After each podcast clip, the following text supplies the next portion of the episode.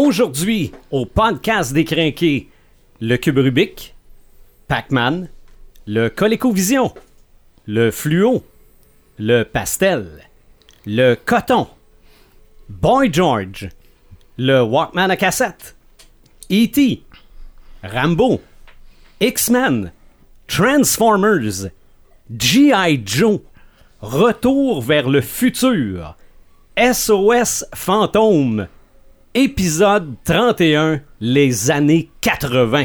Marc de Paperman Gagnon, Martin le Visionneur Boisvert, Eric Red the Gamer Bourgoin et Sylvain the Animator Bureau. Nous sommes les craqués.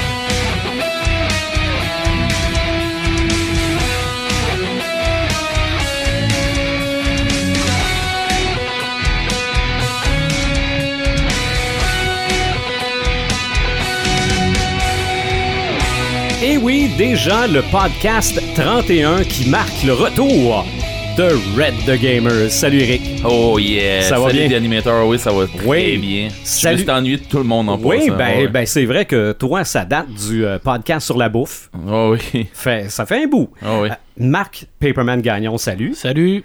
Et le visionneur Martin Boisvert, salut. Salut. Avez-vous remarqué quelque chose? Quoi? C'est la première fois qu'on est les quatre ensemble dans le studio Oui, depuis un bon bout de temps. Ben, oui, c'est vrai. c'est- Parce que la bouffe, c'était chez moi. Ouais. Avant on n'était ça- pas, dans le stu- on n'était pas dans le studio, là. C'est vrai. Non, Ouais. non, les quatre ensemble dans le studio, ça, Ouais. fait, euh, ça fait un bout de temps. Effectivement. Puis ça, ça va prendre moins de temps pour le prochain. Ben, c'est clair, là.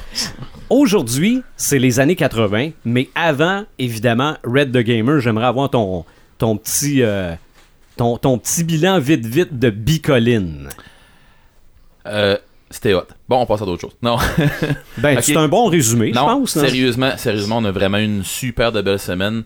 Euh, plus que ça va, plus que cette équipe-là, ben, quand, je dis cette équipe-là, euh, l'é- l'équipe de logistique, parce que c'est plus, on appelle plus ça une équipe de l'organisation, on appelle ça de la logistique. là. Ben là, c'est quoi? C'est 3000 personnes à peu près? à peu près, ouais. Bon. Fait que, tu sais, on a eu vraiment euh, ce qu'on appelle nous autres la, la grande bataille. Là. Mhm. On a eu vraiment une belle semaine de la grande bataille. euh, pour vrai, ça a été vraiment intense. J'ai vu des, j'ai vu des shows de cracheurs de feu. J'ai vu des, Ouais. un, un, entre autres là, que j'ai vu. Tu sais, euh, euh, comme on voit ça dans les films d'arts martiaux là, qui se battent avec une corde avec une pointe en, de lance au bout là. OK. Comme on voit souvent Jackie Chan avec ça là. Oui. Mais c'était du feu au bout. Puis le gars, il, il se battait pas, là. Mais tu sais, c'était pour faire un show, là. Mais euh, on avait un show comme si c'était une lance qui était au bout, mais c'était du feu. Pour vrai, là, c'était juste fou raide. là. Mhm. C'est- On a vu vraiment un paquet d'affaires. Il y a eu vraiment des super de bons shows les soirs. Euh, la bouffe est incroyable là-bas, là. ça a juste pas de bon sens. Euh, tu sais, on en parlait un petit peu euh, l'autre fois euh, au podcast de la- sur, sur la nourriture, ouais, c'est ça, chez vous. Puis, pour vrai, euh, j'avais hâte d'arriver là-bas. Puis, euh, à Vous n'avez pas euh, manqué de bouffe, hein? non, pas tant, non. Parce que j'ai trop l'impression, je, je vois comme dans les films, une grande table avec euh, du- de la Ouais, toi, tu, tu vois le buffet d'Astérix. C'est Ouais, mais c'est très- c'est comme, ouais, mais- mais c'est comme le buffet d'Astérix, quasiment. Non, non, non, non, non. C'est. C'est. c'est, euh, chaque guilde, ça, ça mange euh, avec. euh, tu sais, tu peux aller. euh, tu peux te ramasser. Il y a des guildes qui font ça vraiment, des gros buffets, des affaires de même, mais c'est des happenings, ça. Mhm. Tu sais, la majorité du temps, les, les gens, ce qu'ils vont faire, c'est qu'ils vont chercher de la bouffe ensemble, tout ça, puis, tu sais, ils vont faire, ils vont faire le petit truc, puis tout. Mais euh, les gros, gros buffets, ben nous autres, on en fait un en plus l'année prochaine. On va faire, on, on va appeler ça. Puis ça, c'est euh, la guilde des mages qui sont à côté de nous autres. Ils sont venus nous voir, puis on dit, euh, écoutez, les vignerons, là, on a envie de faire de quoi, de se faire avec euh, les voisins d'en face qui sont nouvellement installés. On veut se faire une fête de quartier. Tu sais, parce que vraiment, ben on oui. a quasiment un quartier rien que nous autres, pis tout ça, parce que ça fait vraiment un genre de petite ruelle, tout ça. Fait que, ok, c'est quoi tu veux faire? Fait qu'il dit, ben, je m'organise avec euh, l'organisation pour qu'on puisse boucher le chemin, genre jeudi soir. On se met une grande maudite table, on se fait venir un traiteur, on se fait venir du sanglier, du bison, des affaires de même. Hey, hein? Ça à table, puis euh, c'est c'est vraiment ça qu'on Ça va fait faire. très Astérix, ce que tu dis. Oui, oui, mais tu sais, on n'aura pas, on n'aura pas euh, le sanglier viré à l'envers sa table, là, tu sais. Moi, Euh, je vais faire Obélix, moi. Ah, Hey. j'aurais, je t'aurais vu faire le barde. mais, Je suis mais tombé dans vrai- la marmite quand j'étais jeune. Mais pour vrai, euh, on a eu vraiment une super de belle semaine. Ouais. Euh, quelques, petites journées que c'était moins beau un peu, mais je veux dire, c'est pas grave ça. Ça en prend pour apprécier les autres journées où ce que. Tu sais, où ce que c'est que, qui, fait, qui fait trop chaud pis tout ça. Là, à un moment Mhm. donné, t'arrêtes de chialer parce que euh, il fait trop chaud. Ben là, non. Moi, j'ai une question là, qui me tiraille. Là. Vas-y, vas-y. As-tu pris de la bière un peu? De la bière. C'est quoi ça? C'est quoi ça? Non, je mets déjà la table pour le prochain podcast. C'est pour ça. Oui, on en a pris un brin de la très bonne bière. Je veux dire. euh, Artisanal. Oui, oui, ben c'est nous autres qui a fait là. C'est ça. Tu sais, on est trois, on était trois à en avoir fait cette année dans notre guilde, juste dans notre guilde, avec euh, puis un gars en plus qui nous a fait du vin, euh, d'excellents vins tout ça. Fait qu'on avait de la, de la très bonne bière, du très Mhm. bon vin. On a fait une soirée de dégustation de scotch. On s'était tout à regarder un soir puis on a fait, hey non, on se fait-tu un- on se fait une dégustation de rhum? Fait que là, on à regarder, ben on peut pas, euh, on n'a pas emmené. Fait que là, il y en a un qui dit, ben oui, moi je n'ai emmené une bouteille. Puis L'autre, ben oui, moi je n'ai emmené deux bouteilles. Puis ben moi et tout, je n'ai emmené une bouteille. Hey, finalement, on s'est ramassé le comptoir bien plein de bouteilles de rhum. Puis là, on s'est fait, pour vrai, là, ne- on s'est pas appelé. Il n'y a pas un qui a emmené la même bouteille. OK. fait que non, euh, tu sais, puis ce soir-là, on n'a jamais capa- été capable de le faire parce qu'on s'est fait assaillir. Puis il y a eu trop de monde dans Une la chance qu'il n'y avait pas de grande bataille le lendemain. Hey, t'es-tu fou? De personne passait le gate. euh, parce que pour vrai, là, ils nous passent puis ils checkent le monde qui Ouais. sort de la robine ou de quoi de même. Ou tu sais, qui sont lendemain de veille, tu rentres pas, là. OK. Puis ben, c'est c'est correct. Puis c'est, euh, tu sais, dans le fond, c'est pour la sécurité des autres. Puis tout. Mhm. Puis ta sécurité à toi aussi. là. Ben oui. Mais en tout cas, euh, rendu là, mais on a vraiment, vraiment, vraiment eu du plaisir. Puis comme je, tantôt je disais dans le pré-show, euh, tu sais, j'a- j'avais déjà des bons amis là-bas. J'ai fait des connaissances, euh, des, des- des super belles connaissances là-bas euh, que, que je connaissais, mais que je connaissais moins un peu. Puis euh, du monde que j'apprends encore à, encore à connaître. Puis euh, tu sais, c'est une grosse c'est- c'est c'est une grosse famille, Bicoline. Mhm. Puis Les gens qui y vont, tu sais qui y ont été. Puis tu sais, ils ont, ils ont le même feeling que toi pendant une semaine après, ce qu'on appelle le Bico Blues. Là. Oui. Ben ça, euh, ça vient avec, là, parce que c'est une semaine à décrocher total. là. Mhm. Aujourd'hui, au podcast des Crinqués, on parle des années 80. Et là, ceux qui nous écoutent, je ne sais pas, de, très attentivement avec un casque d'écoute sur les oreilles, ont peut-être l'impression d'entendre Mario Bros. hein. Oui. C'est normal. C'est normal. Dans le salon à côté, euh, les filles de Red jouent avec euh, la Nintendo classique. Euh, si vous entendez des bruits typiques des jeux des années 80, c'est parfaitement normal. On va parler donc aujourd'hui des années 80 en 2017 et après, on va essayer de comprendre pourquoi en 2017, les années 80, c'est si hot que ça. On va commencer par Paperman et on va commencer par quelque chose qu'on fait pour la première fois dans un podcast décrinqué, c'est-à-dire écouter un grand bout de tune. OK, on a fait un podcast sur la musique de film, Ouais, la ouais, musique des Hey, on s'en fait parler encore. Hein. Ouais. Pour vrai, moi, je m'en fais parler encore. Ben, j'ai l'impression qu'on va s'en faire parler parce que avant d'aller dans les années 80, on va reculer dans les années 70 parce que ça a rapport à quelque chose sur les années 80 en 2017. Là-dessus, j'ai mal à la tête. Rush. Oh.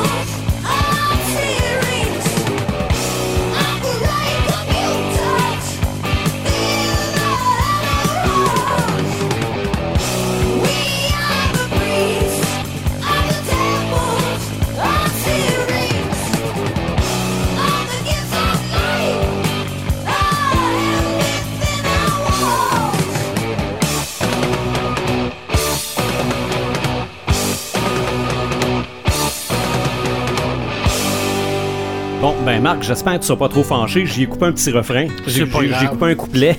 Je l'ai édité un petit peu.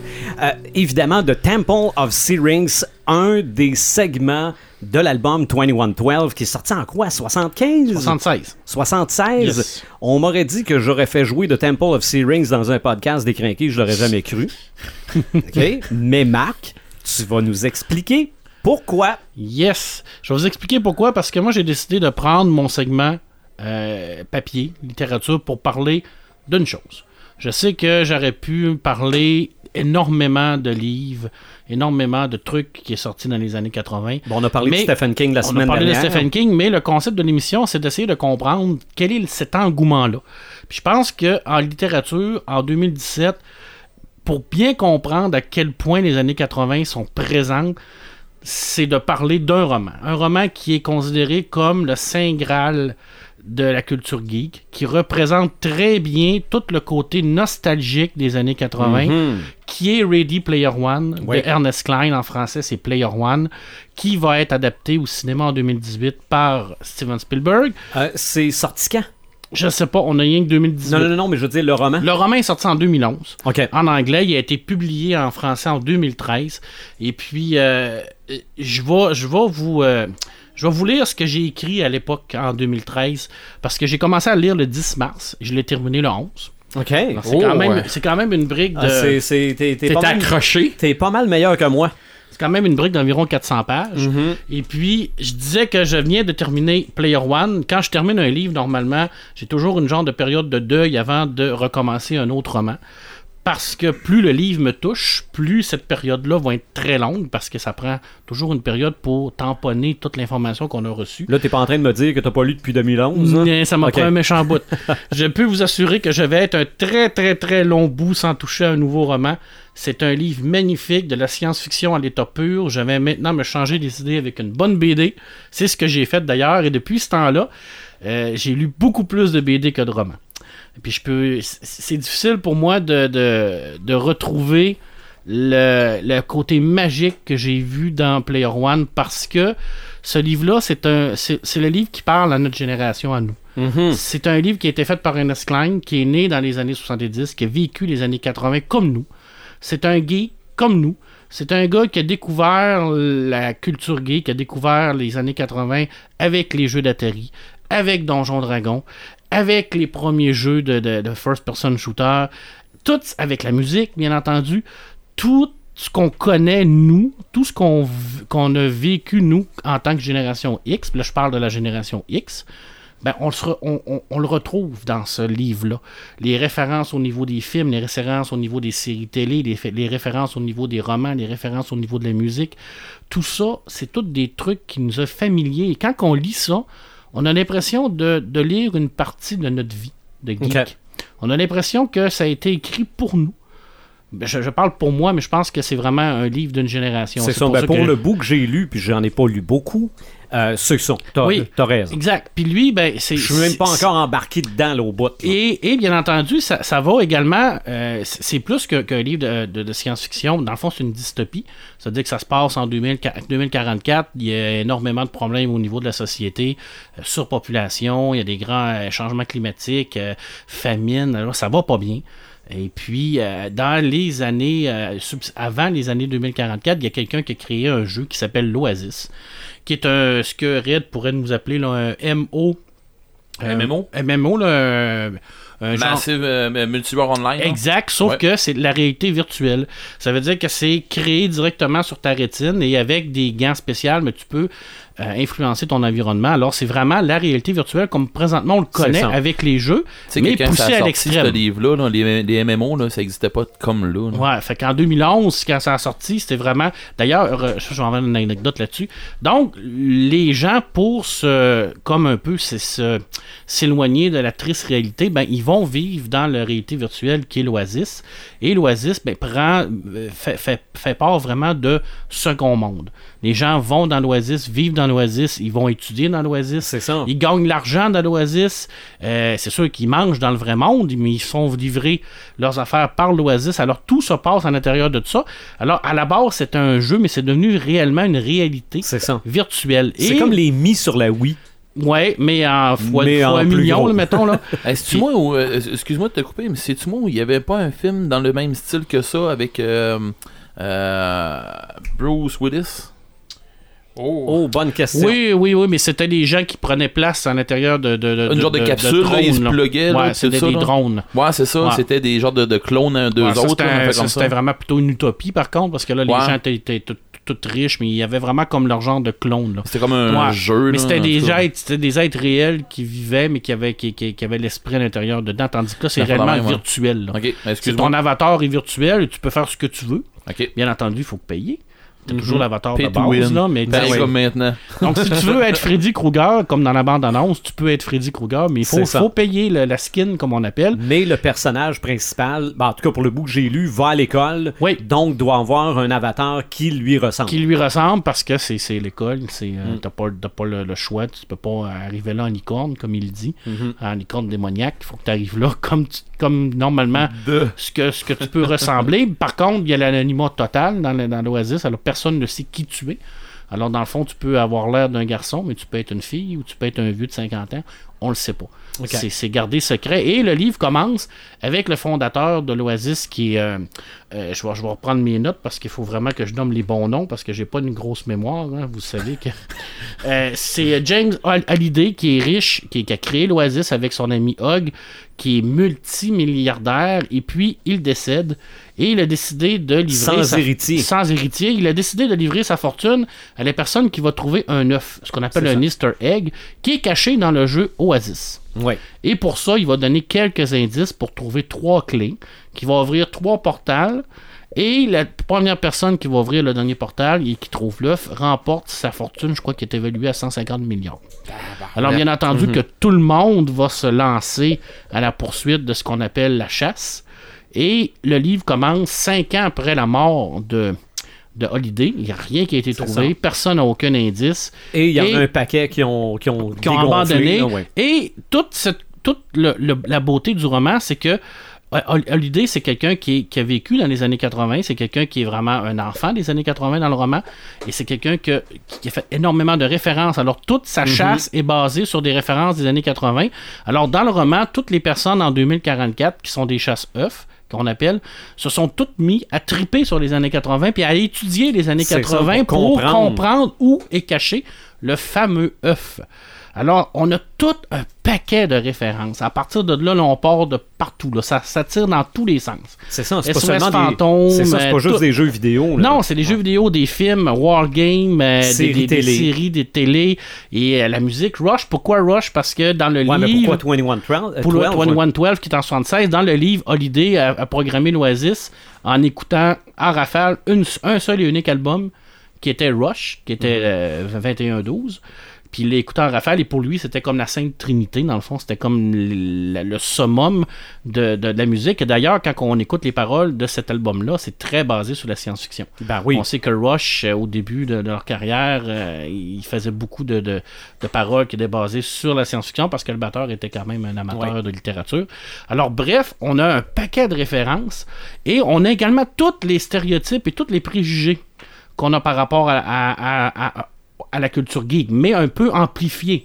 Ça veut dire que, le garçon, euh, qui est le personnage principal, qui est Wade, à l'extérieur de l'Oasis, c'est quelqu'un qui est plutôt ordinaire, c'est quelqu'un qui est plutôt renfermé, qui est plutôt asocial, ce qu'on peut relier à tous à quelqu'un qu'on a déjà connu, puis à nous-mêmes. C'est ça. Et à, une- à- à 70% des Et geeks. voilà. Et dans l'Oasis, dans le monde virtuel, ben, c'est quelqu'un qui est totalement le contraire, qui est capable de se faire des amis, d'avoir des interactions sociales.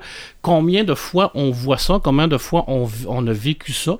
Je veux dire, moi, personnellement, je l'ai vécu. Dans les années 80, j'ai commencé à jouer aux jeux de rôle. J'ai commencé à jouer à des jeux vidéo également. Puis c'est en faisant ça que, que, que je me suis émancipé puis que j'ai commencé à m'ouvrir un peu sur le monde. Ça s'est développé petit à petit. Ben, on, on le voit, on le sent présentement. Fait que c'est pour ça que ça nous parle, c'est pour ça que ça vient nous chercher.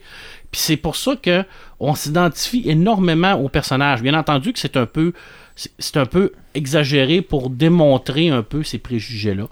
Je veux dire, on, on s'entend là, que Artemis, qui est comme la, la, la- le, le personnage secondaire qui est une fille, ben, c'est un peu comme un genre de fantasme de toutes les geeks d'avoir une amie fille qui fait la même chose que nous. Je veux dire, c'est, oui, c'est gros, mais c'est fait pour être gros. C'est fait pour expliquer c'est quoi, c'est quoi la culture geek, c'est quoi, la- c'est quoi cette culture-là? Et puis, toute la racine de ce roman-là se prend dans les années 80. OK. Alors, tout ça va aller chercher. Il est allé chercher toutes des références que lui connaît, qui a donné à son personnage qui est Holiday, mais dans le fond, c'est lui qui nous parle, c'est lui qui nous décrit son amour des années 80, son amour pour les, ra- les films, son amour pour la DeLorean. De... Quasiment biographique. Ben, c'est Tu sais, euh, dans la manière tu l'expliques, il y a une forme de biographie. Ça ressemble, ça ressemble beaucoup à ça. On sent beaucoup l'amour qu'il y a pour ces années-là. C'est sûr qu'il y a beaucoup de nostalgie parce qu'il a vécu dans ces années-là, mais quand on en parle, nous, je veux dire, on le sent. Je veux dire, on en a de la nostalgie aussi. Je veux dire, quand on, on, on- on le voit jouer à Pac-Man, on a tous joué à Pac-Man. Ben oui, ben oui, je ben oui, ben oui. c'est- c'est- je veux dire, ça, on a le frisson on- quand il, il- il fait War Games, quand il va, il va faire une épreuve avec le film War Games. On, on le connaît tous, le film War Games. On l'a tout vu, on vrai, le hein? connaît, on le sait, on le sent. On n'a pas besoin de chercher à l'extérieur pour. Mais c'est pour ça que je dis que c'est un livre d'une génération. Oui. Je ne crois pas qu'une génération Y ou une génération Millennium lirait ce livre-là qui va triper autant que, que quelqu'un de notre âge de la génération X. Ben, à moins qu'ils se donnent la peine. C'est oui. Mais qui ont de la curiosité aussi. Ben non, mais tu sais, c'est la curiosité de, de- de savoir pourquoi les années 80 c'était populaire. Peut-être un jeune en lisant ça va peut-être comprendre bien des affaires. Mais ceux qui vont avoir, qui, qui vont se donner la peine, là, puis qui ont pas vu euh, des séries genre Stranger Things, ils vont triper là-dessus, ils vont se triper. Oui. Puis, pour vrai, on le disait, euh, The Animator l'a dit tantôt, euh, c'est un engouement. euh, c'est un ar- voyons, c'est un- Engouement. Un, engouement, merci. C'est un engouement qui, qui fait rien grandir. Tu sais, puis. Oui, ben le film n'est pas encore sorti, non. non, non, non, le mais film sort en 2018. J'ai donc ben hâte. Pour vrai, Ah ouais. là. euh, Ben, la bande-annonce, ça a piqué ma curiosité parce que. ben, moi aussi, puis je suis content de l'entendre là, que c'est c'est quoi. Oui. C'est quoi un peu plus. Parce que là, je- quand j'ai vu la bande-annonce, je me suis questionné, mais pourquoi on voit tel, tel, tel personnage? Y a-tu acheté des droits pour qu'il apparaisse? Mais dans le fond, c'est relié à ce que lui a vécu. Ben, dans le fond, on voit pas à l'intérieur du livre euh, Freddy Krueger ou Harley Quinn. Parce, mais il explique très clairement que dans l'Oasis, tu peux être qui tu veux. C'est ça. Tant que tu payes. Si tu veux être un troll, tu peux être un troll. Si tu veux être un nain, tu peux être un nain. Il n'y a pas de limite. Tant aussi longtemps que tu as des crédits pour payer, tu peux être qui tu veux. Donc, je veux dire, c'est magnifique. Je veux dire, pour toi, tu, tu peux, tu peux vraiment, à partir de là, rentrer dans un monde qui est, qui est virtuel, mais qui est réel, dans le fond. peux Parce te- que la, la différence entre les, la- entre les réalités et la fiction, à un moment donné, on se perd. Là. Tu Je veux dire, on, on sait que dans le monde, il y a le monde virtuel, mais ce qui se passe dans le monde virtuel va avoir des répercussions dans, sa, dans, dans- dans son monde réel aussi. C'est ce qui peut être dangereux dans le film aussi, à un moment donné, Et voilà. qu'on, s- qu'on se mêle puis qu'on, qu'on décroche. Exact. Puis, Mais Steven Spielberg, par exemple, il est assez, ben, a- assez bon réalisateur. J'ai hâte de voir. J'ai l'impression qu'il va nous servir de quoi. Puis euh, arrêtez-moi, je me trompe là. J'ai l'impression qu'il va nous servir de quoi à la saveur E.T. ben, moi, je pense qu'en Du 2018, temps, là. ça va être une bombe cinématographique extraordinaire. Je crois que ça va que être un crois. film qui va marquer les générations, Oui. qui va marquer le cinéma. Pourquoi? Parce que c'est pa- pa- parce que ça va surfer sur la vague geek. Ça va surfer sur la vague nostalgie. Je pense qu'Ernest Klein, en, en écrivant le roman, oui, il a, il démontré son amour pour les années 80 puis s'en est jamais caché. hein. C'est un, c'est un- enfant comme nous qui a vécu dans ces années-là. Mais je pense aussi que, que c'est brillant de l'avoir sorti en 2011. Il l'a sorti dans le bon timing, exactement au début de cet engouement-là. Puis moi, je pense que ce livre-là a, a permis également à développer cet engouement-là. là. Ça, ça- ça a amplifié l'eff- l'effet. Parce que le livre aux États-Unis est culte. Il a, il a gagné des prix, mais il est considéré comme culte, maj- majoritairement par, par les gens de notre génération. Et les, il- toutes les critiques ont été excellentes par rapport à ce livre-là. C'est sûr que c'est pas de la grande littérature. C'est pas euh, des, des mais c'est très textes. divertissant. Mais c'est divertissant, puis ça vient nous chercher. Ça vient chercher notre, notre, notre profonde euh, nostalgie et amour pour ces années-là. Puis ça, ça montre qu'on n'est pas tout seul. Je veux dire, euh, on, on s'assoit et on se dit, Colin, est-ce que je suis le seul à, à avoir trippé sur ces jeux-là, à avoir aimé ces jeux-là? Non, t'es pas tout seul. Puis il y en a de plus en plus. Puis en plus, des gens qui n'ont pas vécu ces années-là commencent à s'intéresser à ces années-là. Mhm. Moi, j'ai Et une ça, c'est magnifique. J'ai une question pour toi. Pour des gens qui sont moins habitués à se garrocher dans des romans, tout ça, c'est style quoi comme roman? C'est un, une brique? Non, c'est 400 pages, science-fiction, action, ça monte c'est par niveau, c'est très dynamique. C'est hyper descriptif. Ouais. Ok. Et puis chaque, chaque, chaque chapitre est un niveau, niveau 1, niveau 2, niveau 3. Et plus on monte dans les niveaux, plus l'action se déroule rapidement et plus l'action est intense. Il parle Ok. ça en jeu? Oui. Oui, oui, parce qu'il y a des, jeu, oui, il y a des donc- dialogues. on, des suit, dialogues. on suit le personnage principal qui est Wade, c'est l'histoire de Wade. Alors tout le long du livre, on le suit lui avec ses interactions avec les personnages secondaires. Ça, Et sa, sa mission, ben, sa mission, sa, son- sa mission qui est, qui est de trouver l'œuf de Holiday dans le fond. Et puis tout le côté également moral va se jouer à, à l'intérieur de tout ça. Qu'est-ce qu'il va faire avec la fortune? Je vous rappelle qu'on vit dans un monde où ce qu'il y a de la famine, Ah où ce que la majorité du monde n'ont pas de logement, où ce que les gens sont entassés sur ce qu'ils appellent des piles, ça veut dire c'est des voitures qui sont entassées un par-dessus l'autre pendant des Ils 100, vivent là-dedans, 100, ouais. 200 mètres qui vivent là-dedans. On ne sait pas quand est-ce que ça va tomber, le monde s'en fout. Il n'y a pas l'air d'avoir de gouvernement de structuré. Il n'y a rien, le monde est laissé à eux autres mêmes, ils mangent pas, ils ont faim, ils ont Donc, pas de... c'est post-apocalypse. Ben, quasiment, on sait pas pourquoi. On sait qu'il y a eu des changements climatiques, on sait qu'il y a eu une crise de, de- de- une crise de la nourriture et tout ça, mais qu'est-ce qu'il va faire avec cet argent-là? Moi, j'ai la question qui tue avec ça, qui vient avec ça? Tu vas-tu pouvoir nous sortir le ISBN oui, oui, tout à fait. Non, c'est non, je suis sérieux. Ce que Ouais. je veux dire, c'est est-ce que c'est trouvable encore? Ah ouais, C'est oui, oui, Je oui, ils l'ai nous acheté il y a deux semaines. 18, Ah ouais, ok. 18 en format de poche dans n'importe quelle librairie. Mm. Ok, c'est beau. C'est vraiment donné, Non, non, là. Je veux dire, Dis que, tu, dis que tu veux Player One, puis ils vont te le Ils trouver. vont te le trouver, c'est sûr. sûr. Ok, Ou te le commander. Il n'y a, pas- il y a- y a pas 10, euh, tu sais, Non. 10 versions. Il y a, y a deux versions. version, euh, la, la- la grande version qui a, été, qui a été faite en 2013 chez Michel Lafon, puis il y a la version de poche qui est chez euh, aux éditions J'ai lu. La crois. version plus grande édition, euh, le, est livre est encore plus, disponible. le livre est plus grand Ouais, un puis peu. qui est plus cher. Ben, comme, comme Comme celui-là. lui. là. Comme lui ici. Comme. Ok, mais. Là, vous ok, le je voyez pas, là, mais- Non, non, mais ça, moi, moi je le vois. Ouais. Fait que les. les- Ouais, c'est plate pour les autres. en tout cas, non, ce que je veux dire par là, c'est que des fois, avec un format de poche, c'est écrit euh, à te forcer les petit. yeux. Ouais. C'est ça. Puis pendant que Ouais. tu peux avoir des plus grands formats, que Il ça est va. encore disponible, il n'y a aucun problème. Ben, Ok. il est une trentaine de dollars la grande, la- le grand livre. puis C'est vraiment God, un pour livre de 10 piastres base. de plus, là, des fois. euh, ouais. Il n'y a Es-tu pas de train- suite, euh, Marc? Il y a- Es-tu en train de dire Non. que les enfants des années 80 ont besoin de voir des gros caractères? Ouais. Ok, on- c'est quoi tu disais donc? Il y a pas de, non, il n'y a pas de suite, puis il n'y aura pas de suite parce que c'est pas. Il a, il a euh, pas fait des années Non, 90. non, ça a l'intéresse pas. Non, non, c'est pas, c'est- c'était pas le but en tant que tel. C'était vraiment le but, c'était de démontrer toute l'importance des années 80 parce que les années 80 ont dans, dans la culture geek, dans la culture en général, ça a été excessivement important. C'est l'explosion des jeux vidéo, l'explosion de l'informatique, c'est l'explosion de l'information. L'information continue. C'est- Tout a explosé dans les années 80. Mhm. On est parti de rien. Puis on a eu euh, des années à partir de là qui a fait boum. C'est exponentiel. C'est parti de rien à. à- à- on- on on avait- on n'a pas de limite. Il n'y avait pas de limite dans les années 80. Tout le monde avait son petit rôle à jouer. Tout le monde a fait des affaires extraordinaires. Les premiers ordinateurs, les premiers jeux, Ouais. les premiers jeux vidéo, les, les premiers jeux de rôle. ben, bien que euh, Donjon a sorti plus dans les années 70, fin 70, là, mais ça. ça a été plus populaire dans les années 80. Ça s'est développé. C'est- ça a été des années bénies. Si, si tu fais un sondage là, des années 80, 90, 2000, c'est clair que les gens vont tôt avoir le mot 80 dans la tête. C'est vraiment Ben- les années 80.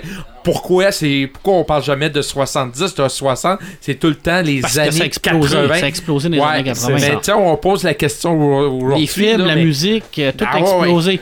Donc, je terminerai parce que Ouais. je sais pas, j'ai quand même pris beaucoup de temps encore une fois.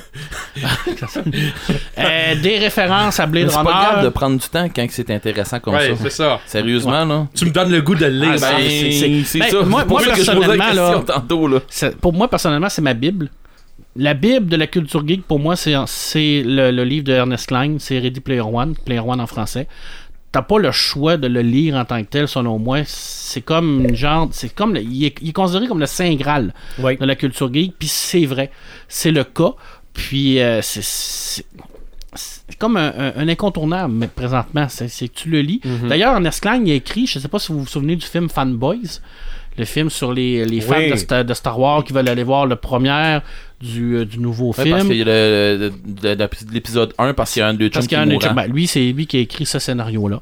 Alors, ça nous donne une, une petite idée à quel point là, c'est quelqu'un qui aime beau, ces années-là. là. C'est correct, je suis vendu. C'est- extraordinaire. Des références, comme je l'ai dit, à Blade Runner, des références à Monty Python, à Wargame, il y a des références à Rush, des références à Jaws, à Backman, à Donjon Dragon.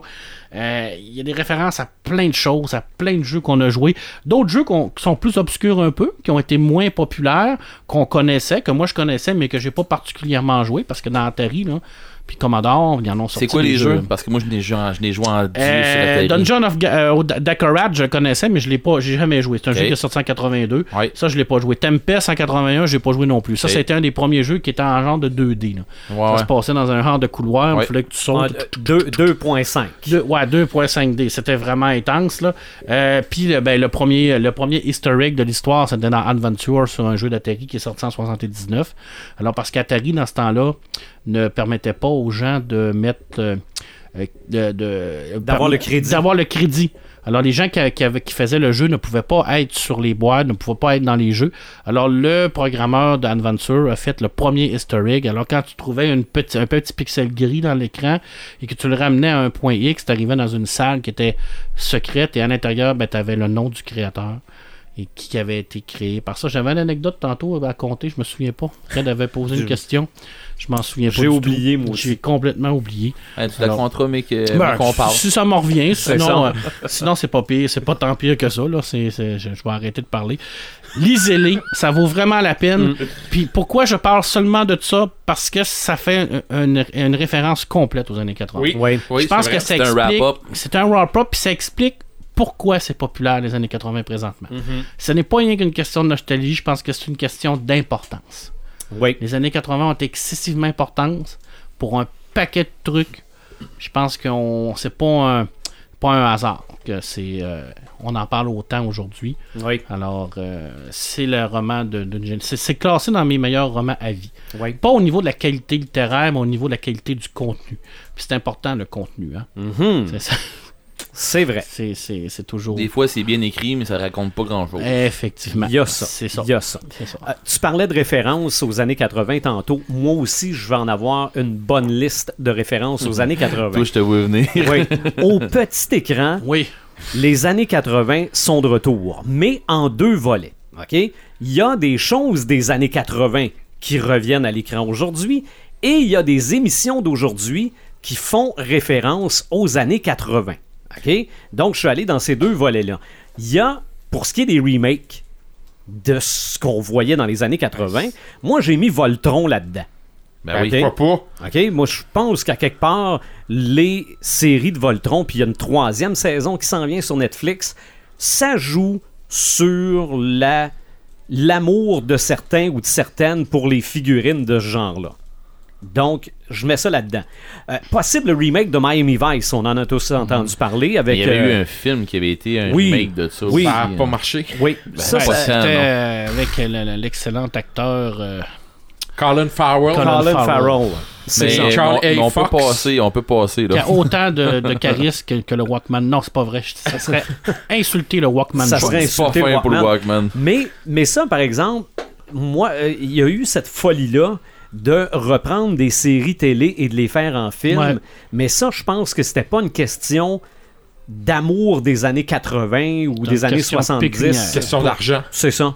Euh, mais un remake de Miami Vice par la compagnie de Vin Diesel qui s'occupe de Rapide et Dangereux, euh, mélange Rapide et Dangereux avec euh, Grand Theft Auto, ça donne un Miami Vice qui a de l'allure. Ah, J'ai hâte de voir. En autant qu'on retourne pas avec le pastel. C'est ben, c'est justement, c'est que là, ça serait Miami Vice en 2017.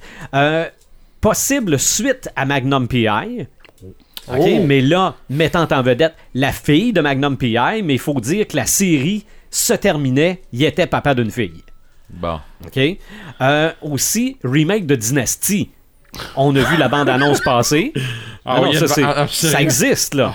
Il y a un remake en, présentement de MacGyver. Oui. Oui. ça oui, existe, ça aussi. C'est-tu bon? Euh, Est-ce je quelqu'un le qui sais l'a vu? pas. Est-ce quelqu'un- Je Moi, sais- j'ai vu le pilote. Ok, puis? Je trouvais que c'était dans, dans la lignée de MacGyver, Ouais. mais en 2017. là. C'est ça, puis l'acteur, je pense, est assez connu. Ouais, des- là, il fait les des- X-Men. Il fait un X-Men. Celui-là Ouais, où, ouais, ouais, où le ouais. rond au centre. C'est ça qui fait Avoc. Ah, C'est qui fait ça. C'est voilà. là, c'est là que je Il l'avais est vu. aussi ingénieux que, que le Ouais. premier MacGyver. Bon. Ok. Il y a aussi en développement Masters of the Universe. T'es sérieux? He-Man. Ouais. Pour vrai? Est-ce que c'est en dessin animé ou live action? J'ai aucune espèce d'idée. Et encore en 2017, David Hasselhoff, il est hot. Non, non, mais il est encore, il est encore hot. là. La, la- la vidéo disco pour faire la promotion des Gardiens de la Galaxie 2, là, je trouve ça tellement hot. Tu nous annonces-tu le retour de Kid? Ah, De non. Kit? Kit. Non, non, Euh. J'ai entendu dire que ça Ben, se pouvait. moi, j'ai entendu, j'ai entendu quelque chose par rapport à ça, là, Mhm. mais là, ça, se- mais il y, y a déjà eu une version 2000 de Kid, qui c'était une Mustang. Oui, oui, oui, ben oui, je, je l'ai vu, oui, puis pour vrai. euh, Ça pogne. Ouais, c'est ça. C'est ordinaire. Mais euh, tu parlais de David Hasselhoff. J'ai Mhm. écouté Baywatch. OK. Non. puis, euh, ben oui. Non. oui, puis pour vrai. Non. Pour vrai, j'ai ri. Pas avec The Rock? Ah oui, Ah, c'est con rare. Ah, OK. Pourquoi? Parce que. Parce que. Tu sais, donné, tu fais. Ah, qu'est-ce que je fais? Non, non, mais Ah, David, puis, ah ouais, donc- ah, puis David Hasselhoff est quand même celui qui sauve Bob l'éponge. Oui, oui. mais pour que Eric écoute euh, Baywatch, là, il fallait vraiment Ouais, qu'il mais soit ça doit, être le ça doit être le fun pour les yeux, pareil. C'est Baywatch. Là. Ok, c'est un soir. Je vous dis pas pourquoi j'ai écouté ça. Mais bon. non, sérieux, c'est parce que c'est drôle. Parce que tout le long, tu te dis, ok, c'est The Rock qui fait. euh, c'est quoi, c'est. Mitch, je pense qu'il s'appelait, de quoi Ah, comme ça, ça? se peut, ça se peut. Puis, mais sauf que il, arrive David Hasselhoff à un moment donné, Ok. puis tu sais, c'est comme le mentor de l'autre, là, mais c'est. c'est. C'est trop puissant. Ouais, c'est Ok. kitsch en tout cas. Il y a aussi des émissions de télé qui font référence aux années 80, OK? Ou à des éléments des années 80. Il y a eu, ça date quand même de 99, mais je me suis rappelé de cette série-là, Freaks and Geeks. Oh. OK? Freaks and Geeks, c'est écrit par Paul Feig, qui a fait le dernier Ghostbusters. Euh, c'est comme producteur exécutif Judd Apatow, qui a lui fait 40 ans et encore puceau. Et dans cette série-là, on a Linda Cardellini.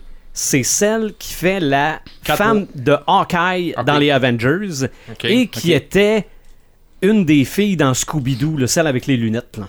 Oui, OK? la Nerds. Exactement. Ah, qui fait Daphné. Bon, c'est- euh, non, non, l'autre. Ouais, Daphné. Euh, Ouais, c'est Daphné. Non, Daphné, c'est la non, rousse. Daphné, non, non, c'est euh, qui fait euh, Velma. Velma. Velma, ouais, la exactement. Daphné, c'est la, c'est la rousse. Exactement. Ouais, c'est ça. Mais James Franco est là-dedans, Seth Rogen est là-dedans, Jason Segel de How I Met Your Mother est dans cette série-là. Ça se déroule en 1981 et tout fait années 80, ça se déroule dans ces années-là. Euh, je peux pas penser à côté de 13 Reasons Why à cause des cassettes. Ouais. C'est clair. Ça ramène les cassettes, ça ramène les baladeurs. euh, euh, ils découvrent les cassettes, ils savent pas comment, comment on lit ça. là. Euh, la série Glow, Eh oui, ça.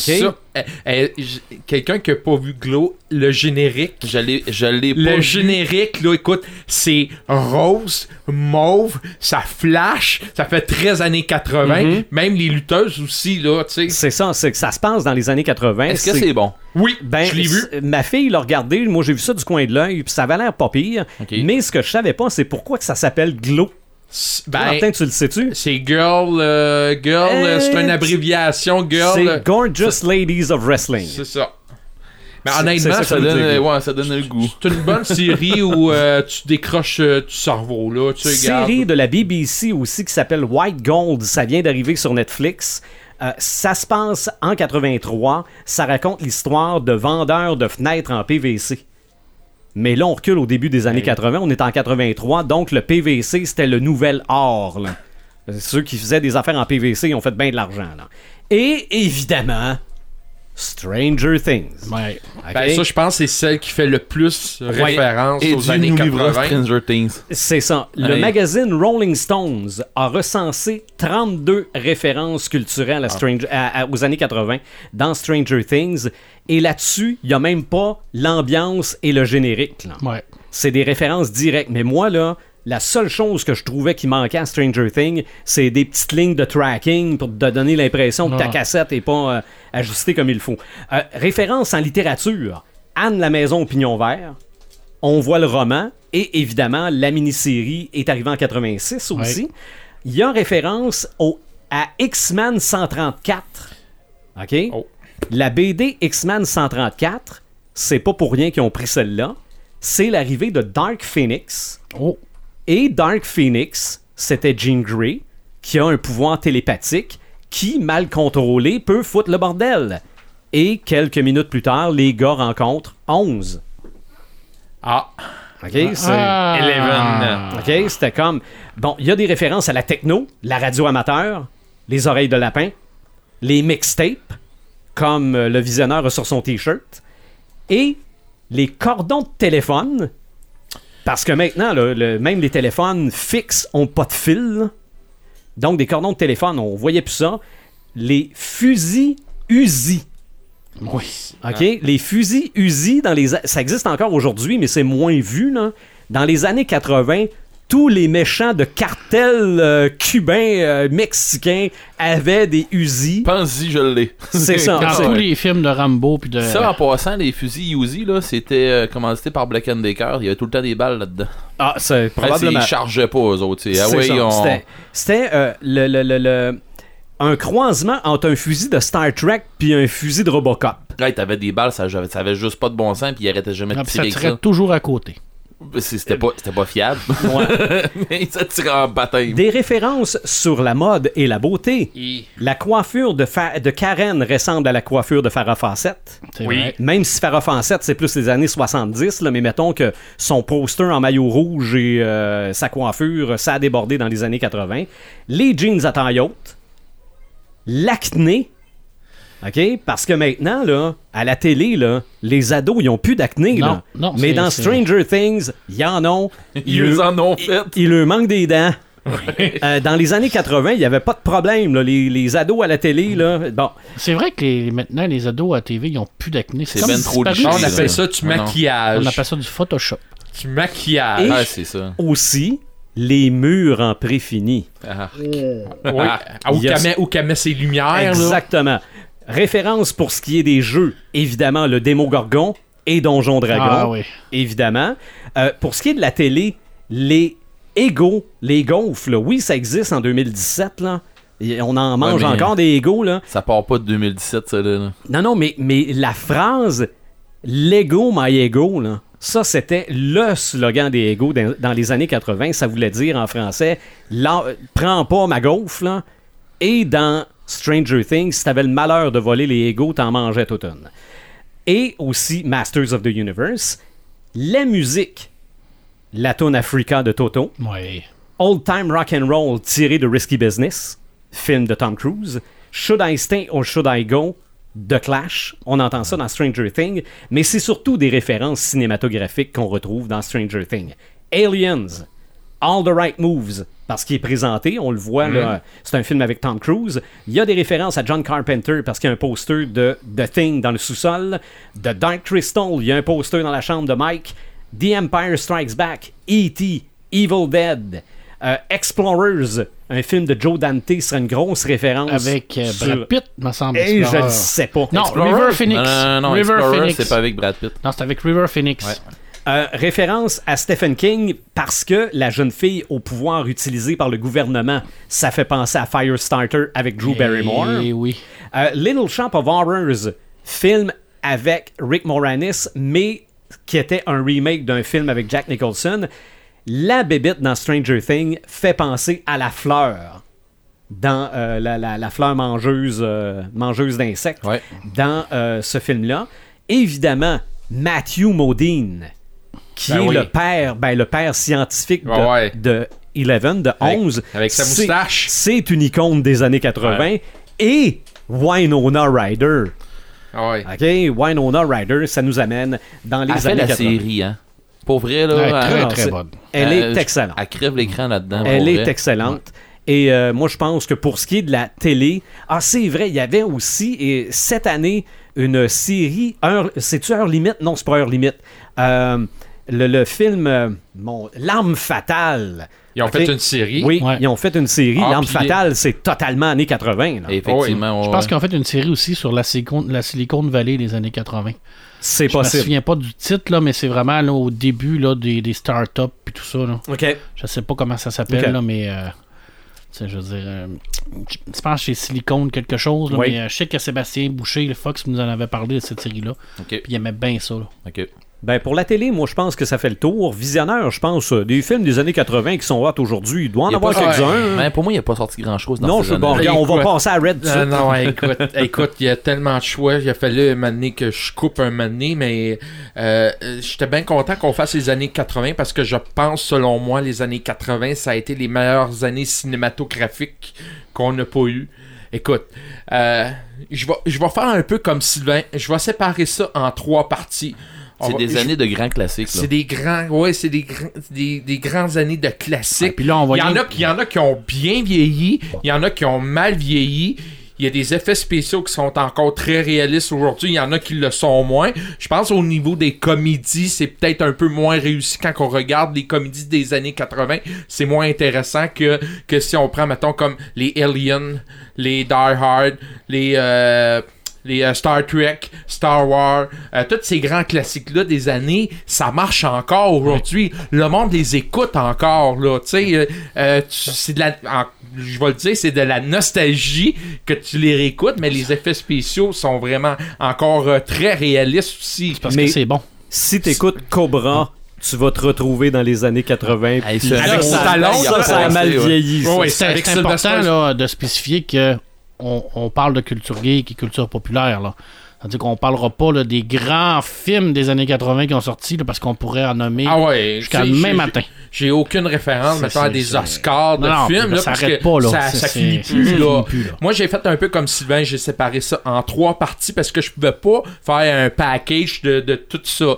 J'ai fait des classiques des années 80 un peu moins connus. On parle comme tantôt que je disais les, les Star Wars, tout ça, mais il y a eu d'autres classiques qu'on connaît un petit peu moins que j'aurais envie que les gens puissent les écouter. J'en ai quelques-uns. Évidemment, on peut pas passer à côté de Top Gun. Ben oui. Hein, regarde, c'est un grand classique des années 80 avec Tom Cruise, tout Danger ça. Zone. Une seule comédie, celle qu'on oublie souvent, c'est The Blue Brother, Ouais. qui Brother, fait ouais, ouais. 13 années 80, puis c'est vraiment au début des années 80, c'est eux autres probablement qui ont lancé la mode des lunettes de soleil, puis tout ça Chapeau. Les chapeaux, puis euh, la- le blues, euh, qui ont popularisé le blues.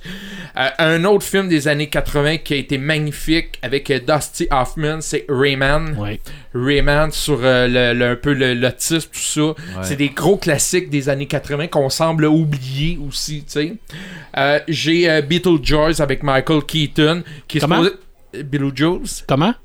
Euh, comment Non, tu non, dis? non, non, Ah, non, t'as manqué le dire trois fois. dire trois fois. Ça aurait fait quoi? Ça aurait fait- ça aurait fait Il est quoi? apparu. Tu le fais venir? Ouais, il est réapparu. Ah, c'est vrai! Hey, J'avais complètement oublié ça, ouais. Réécoute tes classiques. Ah non, ben j'en écoute tellement de classiques, là. Là, Euh, mais fais, fais pas ça avec Candyman non plus. Non, non. Non Ben, plus. si tu le fais, dis-moi non C'est un- plus. C'est un clown, ça? Candyman? Euh, non, Candyman, Candyman, Euh, non, c'est pas un clown. Ok. Il y a, un crochet au bout de la main. Ok. Non, c'est vrai. Un autre classique de, de Al Pacino. On était supposé de faire un remake de Scarface. Scarface, ouais, ouais, Scarface, gros, ça, c'est... Oh! La scène Ouais. de la chainsaw, là. Oh ouais, regarde. S'ils font un remake, je suis pas La, convaincu la scène dans le manoir, là. euh, Ouais, vous c'est- venez ah, me là. chercher. Ah ouais, c'est moi, venez chercher. Ça. Et je termine avec un film que Sylvain a adoré, The Thing. Mhm. Hein, gars, ça c'est un gros classique. Le remake, euh, il- en fait, c'est même pas un remake, là, C'est un préquel. Un dans le- préquel. J'aime fameux ça, mot. les préquels. le fameux non, mais mot. honnête, c'était mauvais. Oh, ouais, Je l'ai même pas vu. Ok, Non, continue comme ça. c'est ça. Maintenant, je vais parler des films qu'on a eu dans les années 2000 qui ont été des remakes des années 80. Ok, j'en ai quelques-uns. Je vous dirais, en général, les remakes ne sont pas bons. Des années 80 qu'on filme aujourd'hui. Ah, regarde, juste, Au- juste à penser à Non, juste à penser à Breakpoint. Hey, oh, c'était Ouais, honnêtement. ok, non, ça, je suis d'accord. mais Je te- je te Break- laisse. c'est-tu une- Euh, Point Break. Point, Point Break, Break. c'est plus des années 90, Point Break? C'est pas Ben, ouais, Oh! c'est- ben, c'est en tout cas, c'était avec Patrick Swayze. Ouais, Ouais, non, ouais, mais au c'est c'est C'est c'est direct au début des Ah, 90, il y a de quoi là, mais. J'en ai euh, trouvé quelques-uns que j'ai trouvé très bons, mais qui ne bat pas le premier. Euh, le, le remake de Karate Kid avec Jackie Chan, Ouais. avec le fils. Ça, j'ai trouvé ça quand même très bon. bien fait. C'était bon, Euh, mais- un, un Jackie Chan très émotif qui, que j'ai rarement vu pleurer. Le petit jeune qui était très convaincant. Le, le fils à Will Smith. Jacket, je pense qu'il s'appelle. Jaden. Jaden, voilà. À ne pas confondre avec celui qu'il faut pas avoir dans sa liste d'amis sur Facebook. Oui, c'est vrai.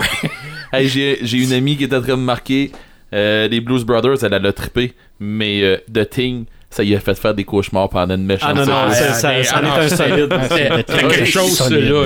Ah oui, puis je pense ça finit mal, hein? Sylvain il fait encore des cauchemars Ah là-dessus. J'ai également le remake de Robocop que j'ai trouvé pas mauvais, que j'ai trouvé bien personnellement. Le, le costume, euh, je trouvais qu'ils ont actualisé le costume, ils ont remplacé la voiture par la moto. Euh, bon, euh, l'explosion, c'était différent. J'ai trouvé ça quand même intéressant, mais ça, c'est mon opinion personnelle. Là. Mais ça va pas l'original. Non. Non, non, mais comme j'ai dit, c'est peut-être les films les plus accessibles en remake parce que sinon, à part de ça, je vous dirais, euh, j'aurais pu vous sortir une longue liste de, remakes qui sont vraiment mauvais. On a parlé du film de Miami Vice tantôt, là, tu sais. Ben, il y a de quoi que il y a de quoi tantôt que je pensais de- d'entendre qui pourrait faire le pont entre les séries et la télévision. Une, une série qui est partie d'un film mais des années euh, 80 puis je pense 70 même fin 70 Battlestar Galactica. Oui. ouais, Puis ils ont fait une série pour vrai là, la série c'était un chef-d'œuvre. Puis euh, la série V le vieux film, le vieux film, ben oui, la série, ben oui, c'est ça. Oui, mais tu sais, ils ont fait, c'est vrai. C'est ça, puis ils ont fait des remakes, puis Battlestar Galactica, excusez-moi là, mais le vieux film, moi j'ai tout le temps adoré là. Euh, puis ils ont fait la- l'adaptation avec Battlestar maintenant, puis pour vrai, euh, c'est aussi bon. C'est juste revampé avec, no- avec nos années, mais tu sais, dans ce temps-là, réécouter des vieux classiques comme ça là, il faut rien que tu te mindes d'un peu. Puis t'en retombes, euh, tu sais, Ah, euh, moi, quand je re- regarde des vieux films des années 80, je, je retombe en enfance. C'est clair, je retombe en enfance. Puis on dirait qu'on se tente jamais des revoir. Fait combien de fois qu'on revoit les Aliens puis les Star Wars puis tout ça? On, on, on se tente pas, même si on connaît toutes les répliques par cœur, on les réécoute. Je poursuis avec un autre film de remake. Euh, Celui-là, par exemple, il a fait beaucoup jaser il y a peut-être deux ans dû à une version plus féminine de Ghostbusters. L'an Hein, passé. L'an passé, que j'ai bien aimé, mais que j'arrive toujours pas à comprendre pourquoi ça a fait une si grosse polémique, parce que c'était des filles qui va remplacent des gars. Ça, ça a fait un gros débat là-dessus, là. Puis, garde, honnêtement, là, euh, moi, je trouvais ça quand même très bien comme film. oh oui, ils ont Mais- ramené ça. euh, Ma pression était bonne, là. C'est ça. Comment t'as dit ça? Je dis, ma pression est bonne, là. Là, il est rouge tout d'un coup. C'est ça. Euh, Evil Dead? Remake Oui. de Evil Dead euh, Ouais, c'est avec, euh, Rodriguez. Le réalisateur, c'est Rodriguez, je pense. Federez, Federez. En tout cas, euh, le remake, moi je l'ai aimé parce qu'il était beaucoup plus moins humoristique, C'était pas moins mauvaise. T'es mauvais. T'es mauvais. Et que t'as le tour de me couper mes affaires toi en deux, hein? Non, mais. Evil Dead, je trouvais que c'était un petit peu moins euh, C'était beaucoup humoristique. plus, c'était beaucoup plus Plus gore. dark. Oui. Ouais. Dark, dark. gore, c'était beaucoup plus type film horreur, contrairement. Non, non, Moi, ils l'ont, non, non, ils l'ont aligné sé- sérieusement horreur, celui-là. Ouais, puis il Ils est ont très bon. Moi, je l'aime bien, là aussi. Mais c'est parce qu'ils ont pris le. le, le, le- le- le- dans le fond, l'opéra de la terreur, comme Ouais. il aurait dû être. Puis. C'est parce qu'à un moment donné, ils ont tombé dans une tangente avec les vieux films de, des vieux films d'horreur. Puis ils mettent ça un petit peu humoristique. Puis euh, ça a tombé dans cette tangente-là, celui-là. Mais. Avec des jeunes, euh, C'est dans ça. le bois, C'est ça. ça. Mais, Mais moi, personnellement, euh, les films d'horreur comédie, j'ai toujours eu un peu de misère avec ça. Moi, je, que C'est un style Honnête, dans le ce premier. Evil Dead, tu trouves ça comique?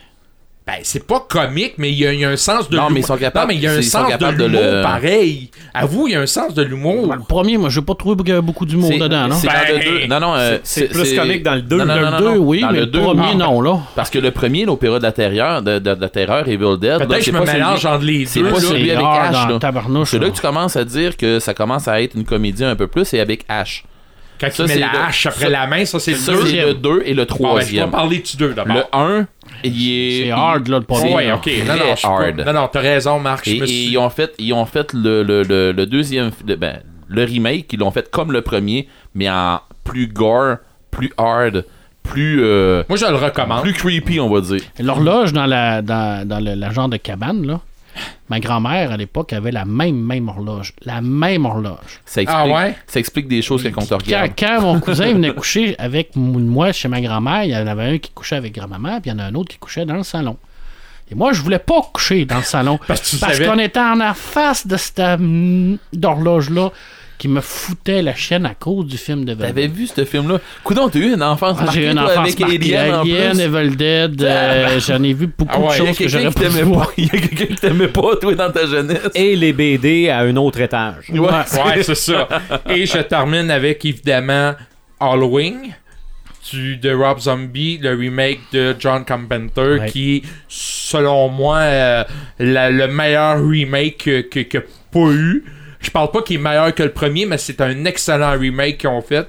Ils ont vraiment mis le personnage de Michael Myers vraiment beaucoup plus gros, plus grand, plus, euh, plus intimidant. Euh, moi, j'ai beaucoup aimé ça, cette petite partie-là. Tu vois, moi, euh, dans ces années-là, les, les films d'horreur, ben, je commençais à écouter dans- des, des films d'horreur un peu, puis ça reste encore mon héros de film. Ben, mon slasher préféré, c'est Michael Jason. Myers? Ah, Jason? Moi, c'est Jason. Ah ouais? Oh, Puis, ouais. puis il y a eu un remake aussi de, de Jason il y a 3-4 ans du- du premier.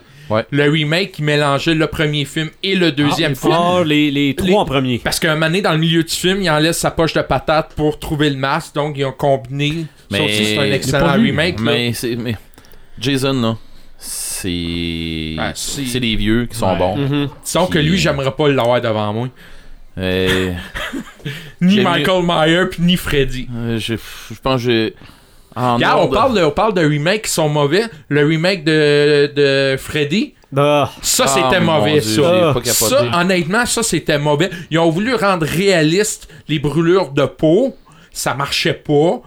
L'acteur était pas convaincant. J'avais même pas peur. C'était pas. euh, ça, c'est Non, ça, t'as c'est du très mauvais remake, ça, des années 80. Ouais. Je termine avec euh, quelques films qu'on a eu dans les années 2000, mais qui se passent dans les années 80. Un qui me vient tout de suite à l'esprit, c'est X-Men Apocalypse Oui, c'est vrai. dans les années 80, ce qu'on remarquait beaucoup, c'est les tenues vestimentaires de ces jeunes-là quand ils n'avaient pas leur costume. T'avais l'impression qu'ils s'habillaient à la boutique au coton, là, tu sais, tellement c'était pareil, là. Tu sais, il va vous ça me fait rire, là, mais bon, regarde. Euh, un, un- un film, on parle beaucoup Moi, de... c'est, moi, c'est de voir ta face. Ah, moi, Tout le monde, il le voit pas, Non, mais. non, ben c'est pour ça, quand il va y avoir des caméras, ça va peut-être... le Ça Oups. va être chic. OK. Hey, euh, je veux continuer. Euh, euh, un film euh, là où la musique des années 80 était très présente. Parce... Arrête, tu me fais rire. non, non, mais là, je, je t'attends, moi, là. là. Écoute, c'est parce que dans les années 80, t'avais, dans ce film-là, t'avais Scorpion, Poison, Bon Jovi, Journey, Twitter Sister, euh, t'avais euh, euh, des vinyles, des magasins de vinyles. Je parle de Rock of Age avec euh, Tom Cruise. OK. OK, ça là, honnêtement, si tu veux un film musical, ça c'est vraiment euh, année très 80. Ouais. Euh, j'ai beau, j'aurais voulu, j'aurais voulu mettre euh, Pink Floyd dehors, mais je trouvais que ça faisait pas très années 80. Euh, j'aurais pu mettre euh, Rockstar avec euh, Mike Wahlberg. Moi, moi, c'est, Euh, c'est- moi, c'est lui qui vient me chercher beaucoup parce Ouais, que c'est dans le a- temps a- avec euh, Judas Priest aussi. Puis L'histoire, là, que c'est, une, c'est un, bon. C'est le seul film de l'histoire où je suis parti avant la fin parce que je Rock of Age ou. euh, Rockstar. Rockstar, t'as pas Ah, aimé? épouvantable. À milieu Ok. du film, j'ai dit non, je m'en vais. je pas. non, mais moi Ok, je trouvais moi, ça impressionnant de voir Tom Cruise. euh, Non, non, non, non, Rockstar. Ah, euh, Tom Rockstar, Cruise. Mark Wahlberg. ah, Mark Wahlberg. Ben, moi, j'ai. Mais pour vrai, Ça, moi, j'ai c'est aimé. hein. celui basé sur euh, Judas Priest. Oui. En fait, c'est le chanteur qui a perdu sa job parce qu'ils ont fait venir quelqu'un de la foule qui a chanté mieux que lui, puis qui l'a engagé. Ils se sont inspirés de ça. Ouais. Sauf que ça s'appelait Still Dragon. Ouais. Le, le groupe, c'était- il voulait pas Ouais, avoir ouais, de mais, poursuite, euh, ça s'appelait Still Dragon. Mais là, là-dedans, c'est là qu'on voit la déchéance des chanteurs, la drogue, les filles, euh, les hôtels, puis tout ça. Je poursuis avec un film qui va sortir à mi-septembre, qui fait référence encore une fois aux années 80. C'est le genre de film que j'adore. C'est une euh, biographie euh, sportive entre deux, euh, deux athlètes extrêmement populaires des années 80. Bjork contre McEnroe. Oui, oui, oui. Euh, oh, c'est un sur le match à Wimbledon qu'il y a eu au début des années 80. Évidemment, là, ça va être les raquettes en bois, les bandeaux. John McEnroe fait vraiment 13 années 80. Ah oui. Euh, les uniformes blancs qui étaient vraiment réglementaires, obligés.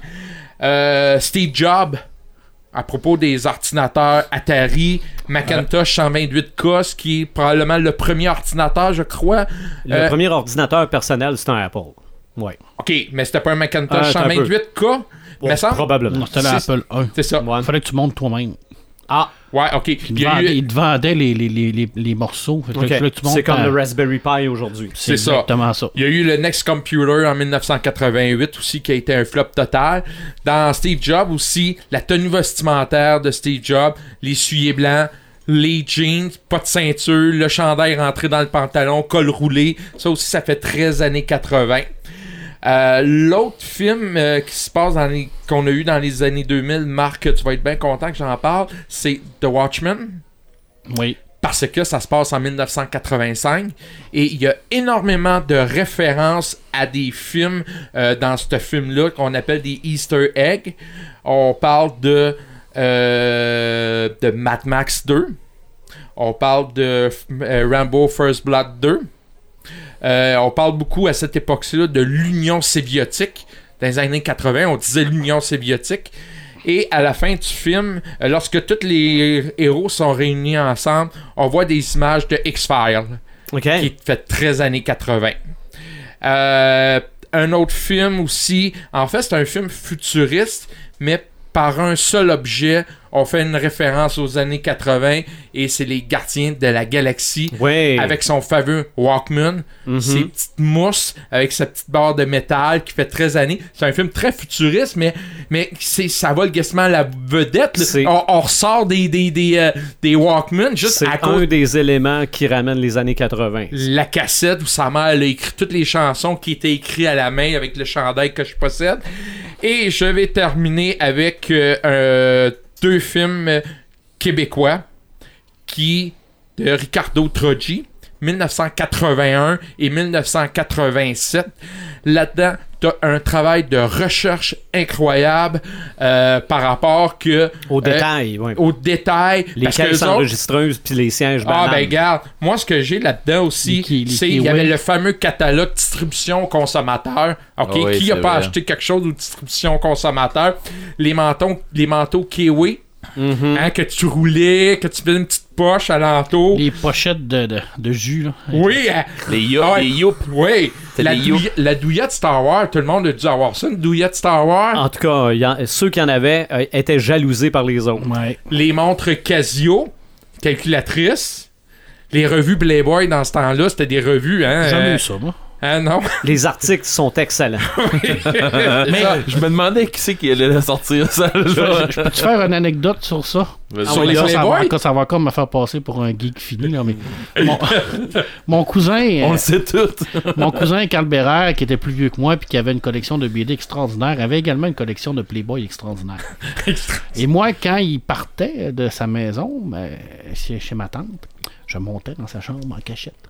Et j'en ai, j'allais pas lire les Playboy, puis j'allais lire les BD. Donc j'ai eu une vie sexuelle très très tard. C'est à ça que je m'attendais. Je me suis dit, il va y avoir une pile de Ah, Playboy, ouais. puis une pile de Nintendo Power, puis ah, des Nintendo Power! Fait je lisais les petits hommes au lieu de lire les gros seins. les gros hommes. Parce que euh, le, le film québécois de Ricardo Troggi s'est inspiré sur sa vie à lui. Ouais. Euh, donc, euh, il, il parle également, dans ce temps-là, dans les années 80, le fameux référendum. Hein, on ne Ouais. peut pas passer à côté du référendum. Là-dedans, il y avait des chansons de Quiet Rio. Oui. Martine Sinclair, regarde, je veux Ah, pas, ben, ça fait 13 années c'est- 80. Martine- C'est c'est pareil. Ah, mais là, tu parles de Quiet Riot, puis après ça, tu parles de Martin Martin Sinclair, Sinclair. c'est pareil. Il y a un clash. Même combat. Qu'est-ce que tu veux, je te dis, c'est ça qui passe à la TV. Le petit jeune, il y avait un poster de Heather Locklear. Oui. euh, en bikini. Oui. C'était supposé être Samantha Fox au début, mais euh, Oui. ça a l'air qu'elle ne trouvait pas de poster Oui, de Samantha elle- Fox. Elle, c'est Dynasty, là. Oui, puis c'était un bikini. Euh, ouais, ouais. Oh, c'était un bikini. Ouais, Samantha c'est- Fox, Je c'était un. pense que c'est le poster qui a remplacé celui de Farrah Fawcett. Ah ouais? Oh oui. ok, alors ça se peut. Ah oui, c'est c'est une icône. Et en terminant, il fait des références aussi au bar d'Agobert à Québec qui n'existe Ouais, ouais, c'est plus. vrai. Et le C'est fameux. Dagobert?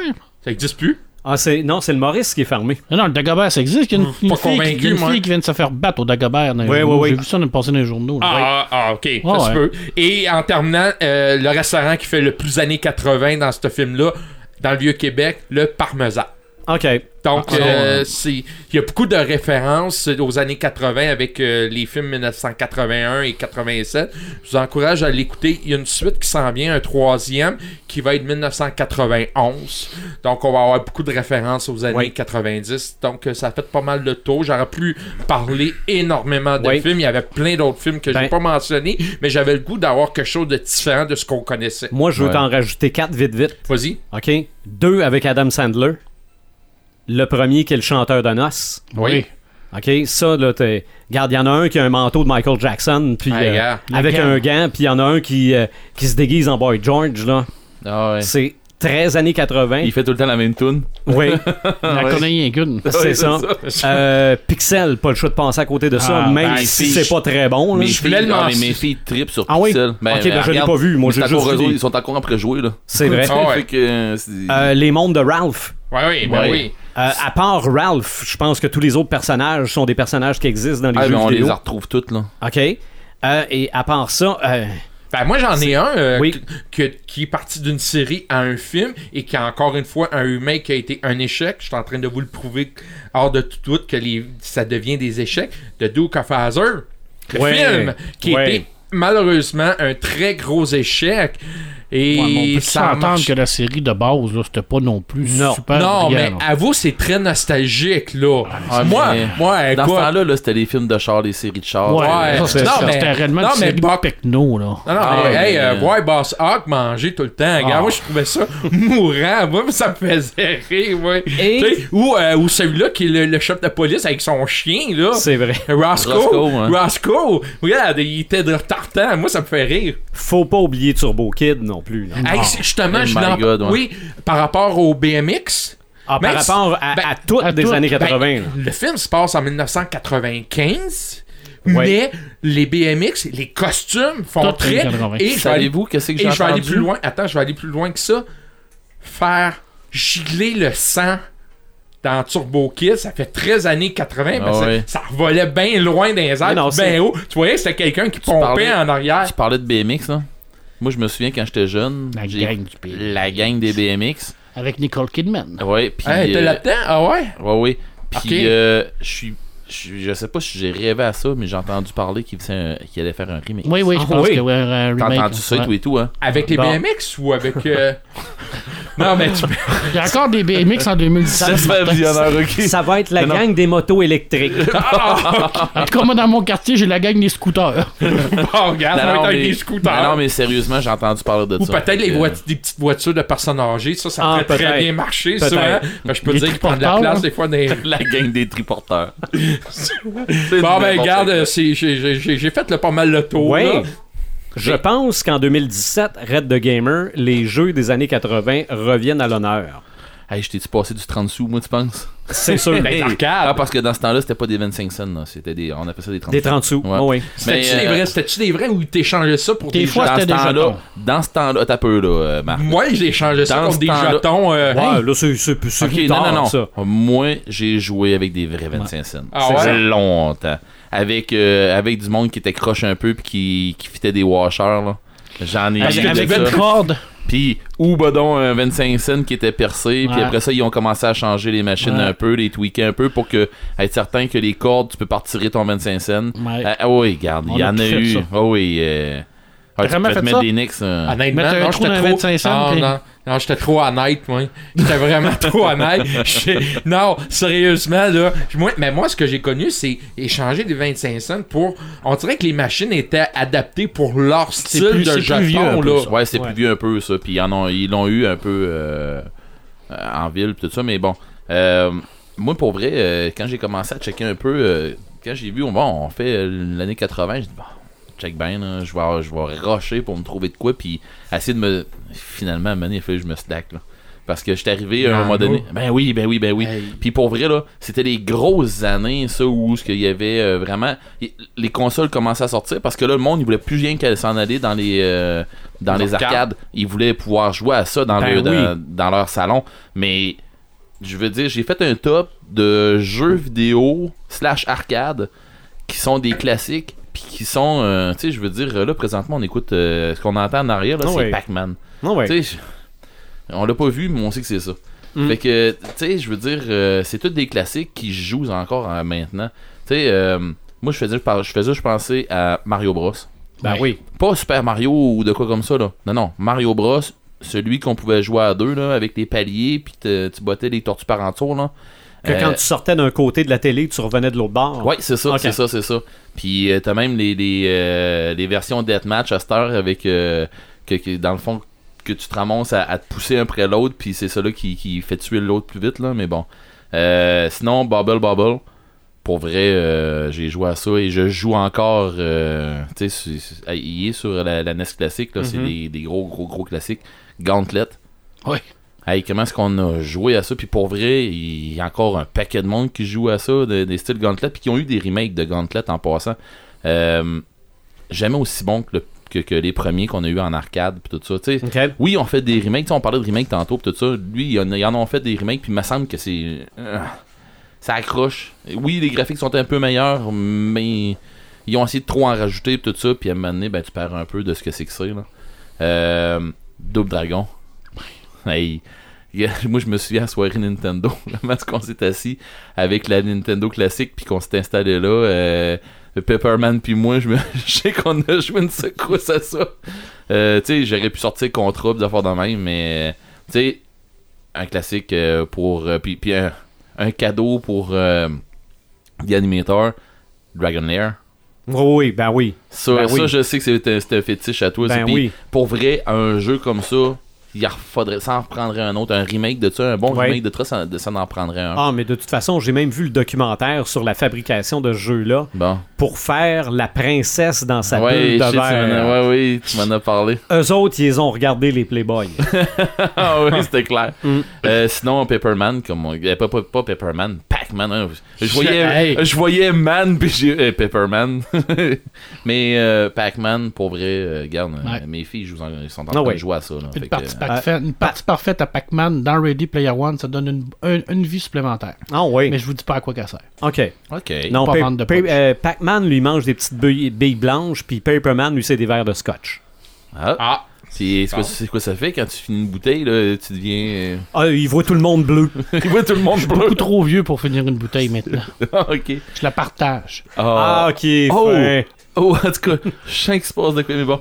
Euh, il y a eu le- la, la sortie euh, des euh, d'Atari 2600. Ah, Mhm. Euh, moi, c'est c'est niaiseux, mais c'est euh, un gros coup de cœur. Moi, cette console-là, c'est la première console qui est rentrée chez nous.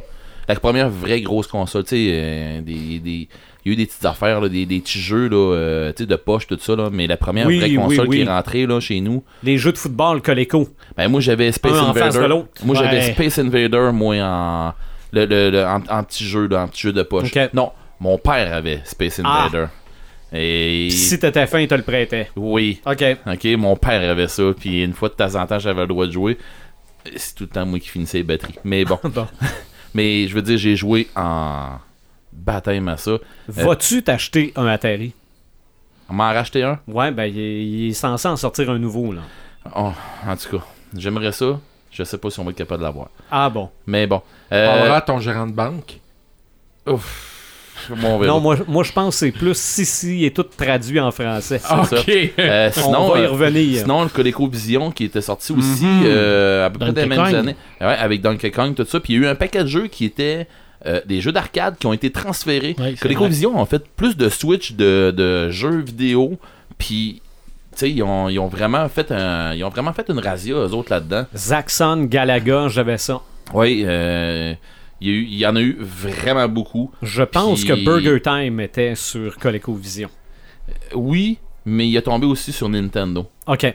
Mais euh, d'a- d'ailleurs, la Nintendo, la NES, euh, la, la- pas, pas, euh, je parle de la NES qu'on souffle dedans, là, avec les cassettes qu'on Bah souffle ouais. après. Là, bon, euh, et les, les gens qui, euh, qui en ont eu savent de quoi je veux dire, souffler dedans, là, euh, fallait que. Puis pour vrai, c'est là qu'on on introduisait aussi le fusil. Qu'on pouvait Mhm. commencer à. on- là, on jouait à distance. Oui. Il y avait Malgré qu'Atari a eu un fusil. Oui, mais ça n'a c'était pas pogné. pas- non, ça n'a pas pogné. Mais comme- c'était juste un petit carré qui se promenait dans l'écran. C'est ça, pas, euh, c'est ça, pas des mais- canards puis un chien Non, qui non, se non, moquait non, de toi. non, non? c'est ça.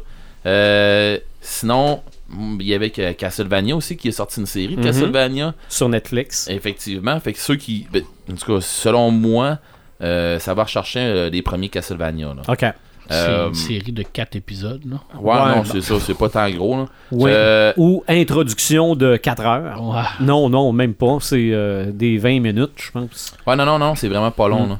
Euh, moi, il y avait deux classiques euh, que, que je me suis dit, puis surtout pour un fan de Star Wars comme moi, il y a eu des jeux de Star Wars qui ont fait comme des jeux 3D. Des premiers jeux, on va dire style 3D, là, comme tu disais tantôt, du 2.5D. là. OK.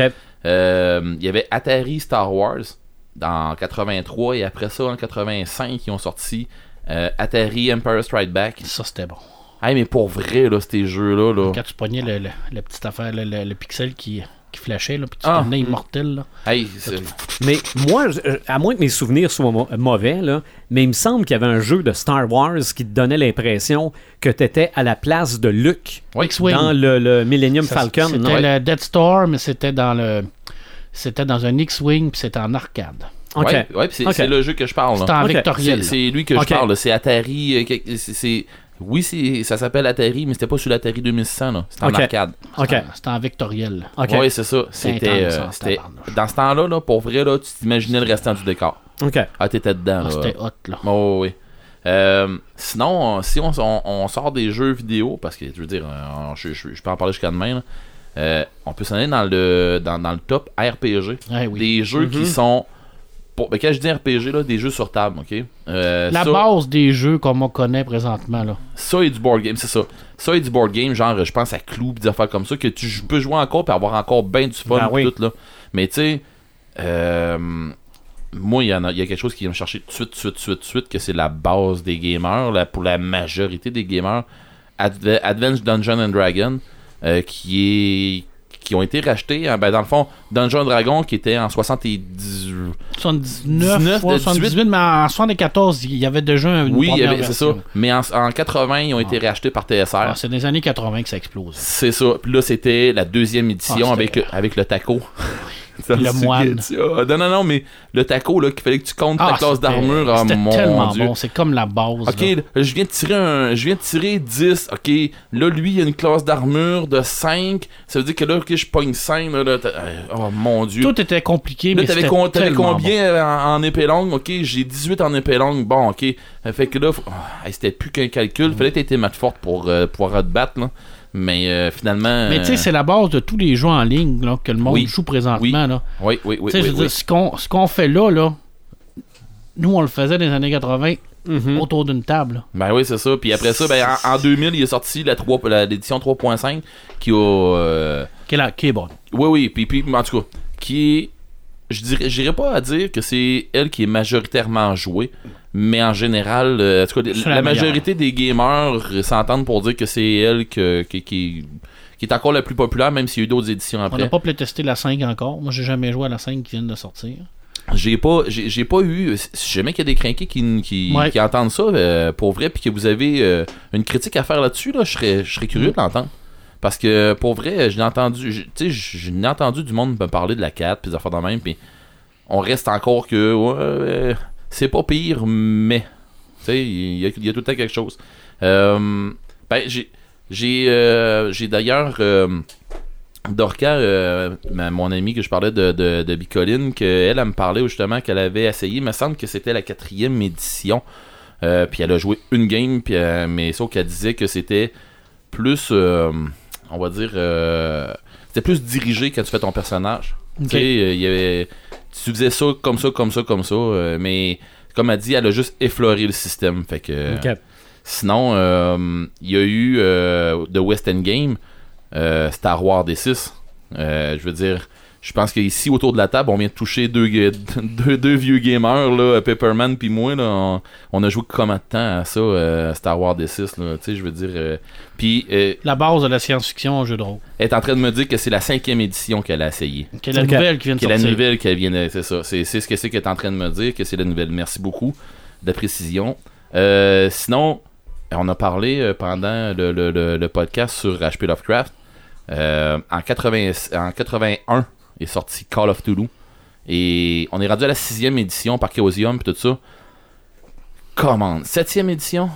Mais la- en tout cas, la- moi je joue à la sixième quand, que je, quand, quand je joue. Puis pour vrai, là, c'est euh, c'est encore une bombe. C'est encore, c'est encore de quoi qui.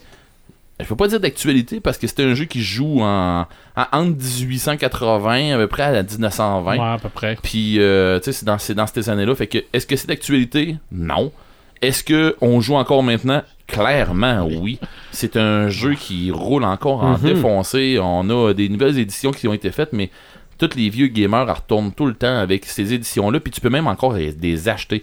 Tu sais, c'est- ça, ça retrouve encore, là. Moi, j'ai la version euh, 81 en français. Ok. Bon, regarde, tu vois. Puis il n'y a pas énormément de différence entre les versions non plus. C'est sûr que c'est plus étoffé les, les- les nouvelles versions. C'est la, la version 7 là, en français. Là. Énorme, là, le livre, il est épais. là. Puis c'est sûr qu'il y a plus de suppléments qu'on appelle. Là. Mais les règles de base, ça, ça a toujours resté les mêmes. Mhm. Mais les suppléments, là, honnêtement, là, c'est c'est du fluff que. C'est ça. Mais oui, oui. Euh, on, on te voit pas faire, là, mais oui, ça, reste- ça reste tout dans ta tête. Un bon, un bon maître de jeu, d'habitude, il n'y a pas besoin de tous les suppléments. Oui, ça aide, mais bon. Euh, sinon, euh, tu parlais tantôt euh, de, de Ting. Il, il y a le board game qu'on attend. hein. Mhm. Je sais pas si vous vous souvenez, euh, on en a parlé au, euh, au Geekfest. Euh, pas, pas le Geekfest, euh, le Geek Expo. Geek Expo, oui. On en a parlé au Geek Expo, puis je n'ai parlé moi à Fox parce qu'on on avait vu des, des images de- du board game de, de Ting et j'ai demandé expressément à Fox de, de- de nous le commander pour qu'on puisse jouer. J'ai très hâte de voir ça. Mhm. Euh, Je serais curieux d'essayer ça. ben c'est clair. Je veux dire, on va, on va se faire une game puis on va s'organiser pour que pour que des animateurs bavent pas sur le board. Je vais essayer. très, très fort. C'est fort Au pire, euh, J'ai encore des bavettes chez nous. Ouais, c'est c'est ça, trouve- Trouve-moi en une de Batman ou de Spider-Man, puis je vais être bien content. Euh, sinon, euh, j'ai- j'ai j'ai checké aussi, tu sais, oui, il y en aurait d'autres jeux, pis tout ça, des, des, des, des board games, pis des affaires de même, mais je veux dire, euh, je ferais pas le tour des, des styles Monopoly, Risk, pis des affaires comme ça. Ah, ça on, finit là. plus, là. Non, non, Hmm. regarde, là. Hey, euh, tu m'as donc machine à boules. Est-ce que c'est années 80 ça? Oui. Euh, ça aurait- Ben oui, mais il y en, attends, même il y en avant. avait, mais c'était avant Ouais. ça. Il y en avait Ok, des- ouais, dans les années Ouais. 60, il y en avait. Je dirais que c'est les débuts, ça, des, des, euh, des, des, des vidéos, de, des jeux vidéo.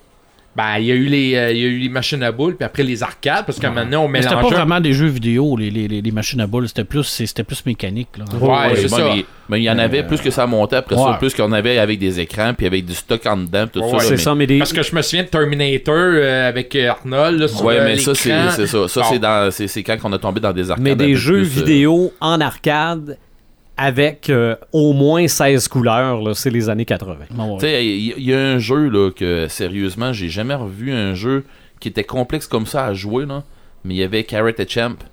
Tu sais que t'avais pas de piton, t'avais deux manettes. Ah, OK? Tu jouais avec deux manettes. tu bougeais avec une, tu frappais avec l'autre. Ouais. Puis euh, selon comment tu bougeais, tu pouvais faire des quoi. Il y avait des Ouais, du monde qui. Les manettes à cette époque-là, c'était pas er- ergonomique comme aujourd'hui. Hey, ben, Non, non, non. Il n'y avait pas grand monde là, qui travaillait sur le design des manettes. là. Ben, j'ai une anecdote là-dessus. C'est une grosse boule au bout d'un au bout d'un Ben, bâton. là. justement, parce que moi, j'ai une anecdote. Ben, oui, j'en ai joué à des jeux quand j'étais assez jeune.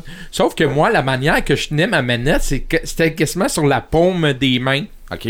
Hein, parce que, comme tu dis, c'était une genre de petite boule. Ah ouais. Ben, je mettais ma, ma paume. Puis là, je frottais, on frottait beaucoup Oui. pour euh, faire bouger. Ben, honnêtement, je me suis déjà fait un ampoule.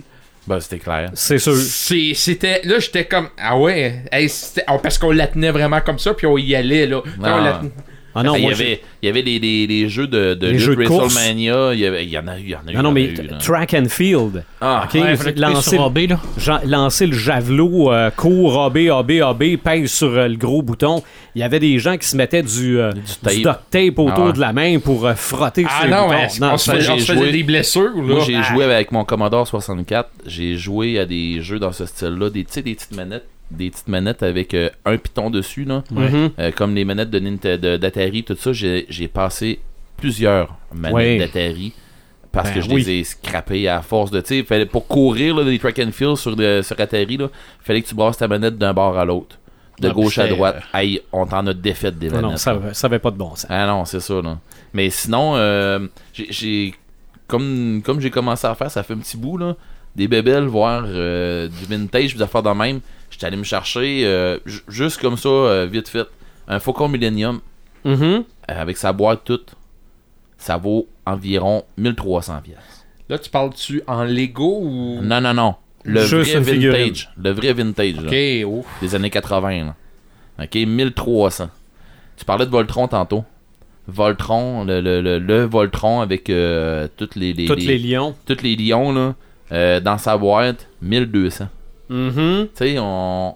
C'est plus, c'est plus des petites bébés. là. Le monde qui vont dire, ouais, c'est des affaires pour enfants. Pas tant. non. Non, non. Rendu non. là, là, plus ben, ben. Ben, on les recherche. Ben, c'est ça. Aujourd'hui, on les recherche. C'est Ah ouais? euh, ces vieilles figurines. On va dans les marchés aux puces, puis on, on essaie de trouver quelque chose des années 80. Mhm. Ah ouais. Mais c'est ça, je veux dire, j'ai fait un peu. le- J'ai fait un petit peu un wrap-up vite fait des jeux, mais je veux dire, il y en a tellement, il y en a tellement C'est eu ça. du stock. euh, à un moment donné, euh, tu sais, je veux dire, on passera pas deux jours là-dessus. Là. Et ça ressort, et ça trouve un public. Oui, un public qui a déjà joué, mais bizarrement, un public qui a jamais joué. Puis qui veut jouer. C'est ça. Donc, ça nous amène à la grande question. Pourquoi le retour des années 80? OK? Pourquoi en 2017, les années 80, c'est hot? Marc, t'es arrivé avec un paquet d'arguments. C'est probablement là où ça a commencé. C'est peut-être l'âge d'or de, Ben, de la culture geek. Tous les jeux qu'on a présentement, là, tu sais, je- on, on joue, là, de, Red, il joue à Destiny, c'est extraordinaire, tu regardes ça, c'est comme, t'arraches les cheveux sur la tête tellement c'est beau, là. Ah ouais. Mais faut jamais oublier que tout ça, là, ça vient de dudes qui ont créé les premiers jeux dans les années 80. Ouais. Oui. C'est Ah ces oui. gens-là qui sont les pionniers de, de- de ce qu'on vit présentement, de toute Mhm. notre culture geek. C'est c'est ces personnes-là, dans les années 80, qui ont fait éclater ça. Oui. Ben, même chose dans les jeux de rôle. Aujourd'hui, on joue encore à des jeux de rôle, mais s'il n'y avait pas eu des les créateurs de, de, de, de Donjon Dragon, s'il n'y avait pas eu Steve Jackson qui a fait les livres dont vous êtes le héros, Hey, j'ai même pas parlé de ça, des de Oh. jeux de héros, mais. Mhm. on Ah. on n'aurait pas ça. On ne vivrait même- pas la culture geek, J'ai on même pas parlé pas. de Hero Quest, comment est-ce que ça coûte oui, cher une boîte de Hero Quest là, que t'es capable de. ne- Ça, ça vaut une beurrée. Mais avant les années 80, euh, avoir un T-shirt, mettons, là, moi je me, je me rappelle au début des années 80, j'ai eu un T-shirt de Kiss, là, mais il avait fallu que je m'achète mon T-shirt, que j'aille dans un magasin où il y avait des étampes en caoutchouc pour me faire imprimer ça sur le T-shirt, me faire marquer Kiss lettre par lettre en arrière, là, comme un chandail de hockey. Je me rappelle pas, pour le temps, ça devait coûter énormément cher. Ah ouais. Donc, c'était pas Ouais. évident de s'acheter un t-shirt de Mario Bros. Euh, les figurines, avant les années 80, oui, il y a eu Star Wars, mais c'est dans les années 80 que là, les, les Transformers, les G.I. Joe, les, Autobots, les, les gros beaux, euh, Ben, moi, je ça. les Pour ça, je vous disais, j'ai pas embarqué là-dedans, là, mais mon Mais- Dieu. Mais moi, je l'ai déjà dit, Star Wars a probablement été le début de tout ça aussi, là. Mais Euh, le faut pas se le merchandising de- cacher, de là. ça, aussi, avant les années 80, on pouvait pas posséder un film. On vrai. pouvait pas tu le enregistrer un film. Que tu Ben, tu pouvais même pas le louer avant les années 80. C'est vrai, hein. Ça, T'allais le voir au cinéma, pis Les, euh, euh, Ouais, puis sûrement, Sylvain, tu t'en rappelles, quand tu voulais enregistrer de la musique, fallait tu mettre une cassette dans ton radio.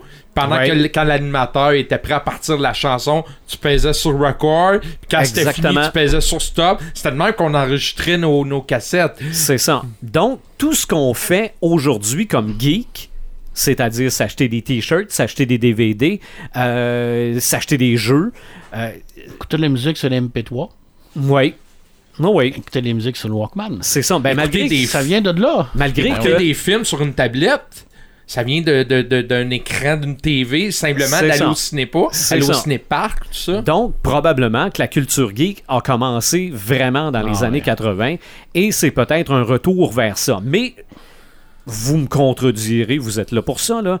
Moi, je pense que quelque chose aussi à l'effet que la génération qui a connu les années 80 est au pouvoir aujourd'hui.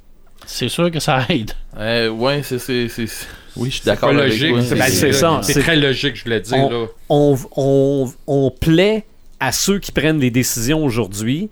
euh, et peut-être que c'est ceux qui prennent les décisions qui décident de ramener les années 80 parce que c'est leurs années, euh, veulent faire découvrir ça à leur, Ben, euh, regarde le meilleur à leur progéniture. Les vêtements, c'est qui qui décide qu'on revient aux années 80 Souvent, c'est ceux qui créent ces vêtements-là. Mhm. probablement qui ont connu cette époque-là. Moi, euh, moi, moi, mon opinion là-dessus, honnêtement, je, je pense qu'il y a un, un côté très émotionnel, très émotion dans les années 80 aujourd'hui. On vit tellement dans un moment, dans un monde difficile où c'est dur, c'est on a le coup de s'évader. Oui, Qu'est-ce ça, qu'on fait c'est pour s'évader? On réécoute quelque chose qui nous ça. a plu En quand temps- on était jeune. En temps incertain, on revient à des Oui, choses. ça euh, nous rassure. Donc, il y a quelque chose de très émotionnel dans Il y a les, ça aussi. les années 80. Mais ça, c'est pour ceux qui étaient là. Ouais. OK? Oui. Ouais, regardez, la, la Mais première... ça, pogne en- ça pogne pour les gens qui étaient pas là aussi. Donc, ma théorie euh, tient peut-être juste à moitié. Là. la première vraie chanson que mes filles ont appris par cœur. OK? Vous me créerez pas, là, mais puis je l'ai. Il y a ben de mes chums qui l'ont True the vu. Fire and Flame. Non. Non, la tune thème de Goldorak. OK, ben oui. Euh, écoute, euh, tu sais, parce que je les écoutais, puis mes filles l'ont appris, OK. puis euh, pour vrai, euh, tu sais, je, je, je m'en cacherai pas, là, je veux dire, ils ont pas, ils ont pas tombé loin de l'arbre les deux, là, tu sais, ça va Mhm. être deux geeks finis, ça aussi. Ah oui, absolument. Mais, Regarde, moi, j'écoute beaucoup de films. on, on est en train de parler tantôt, justement, des jeux, là. Euh, Mhm. C'est quoi, c'est de- depuis tantôt, c'est eux autres qu'on entend jouer, C'est là, ils ont pas lâché ben ben la Nintendo, Oui. là. Ça, c'est même chose pour les films, parce que moi, quand j'écoute des films euh, un petit peu plus vieux, mon gars, il est comme porté à vouloir écouter ce genre de film-là.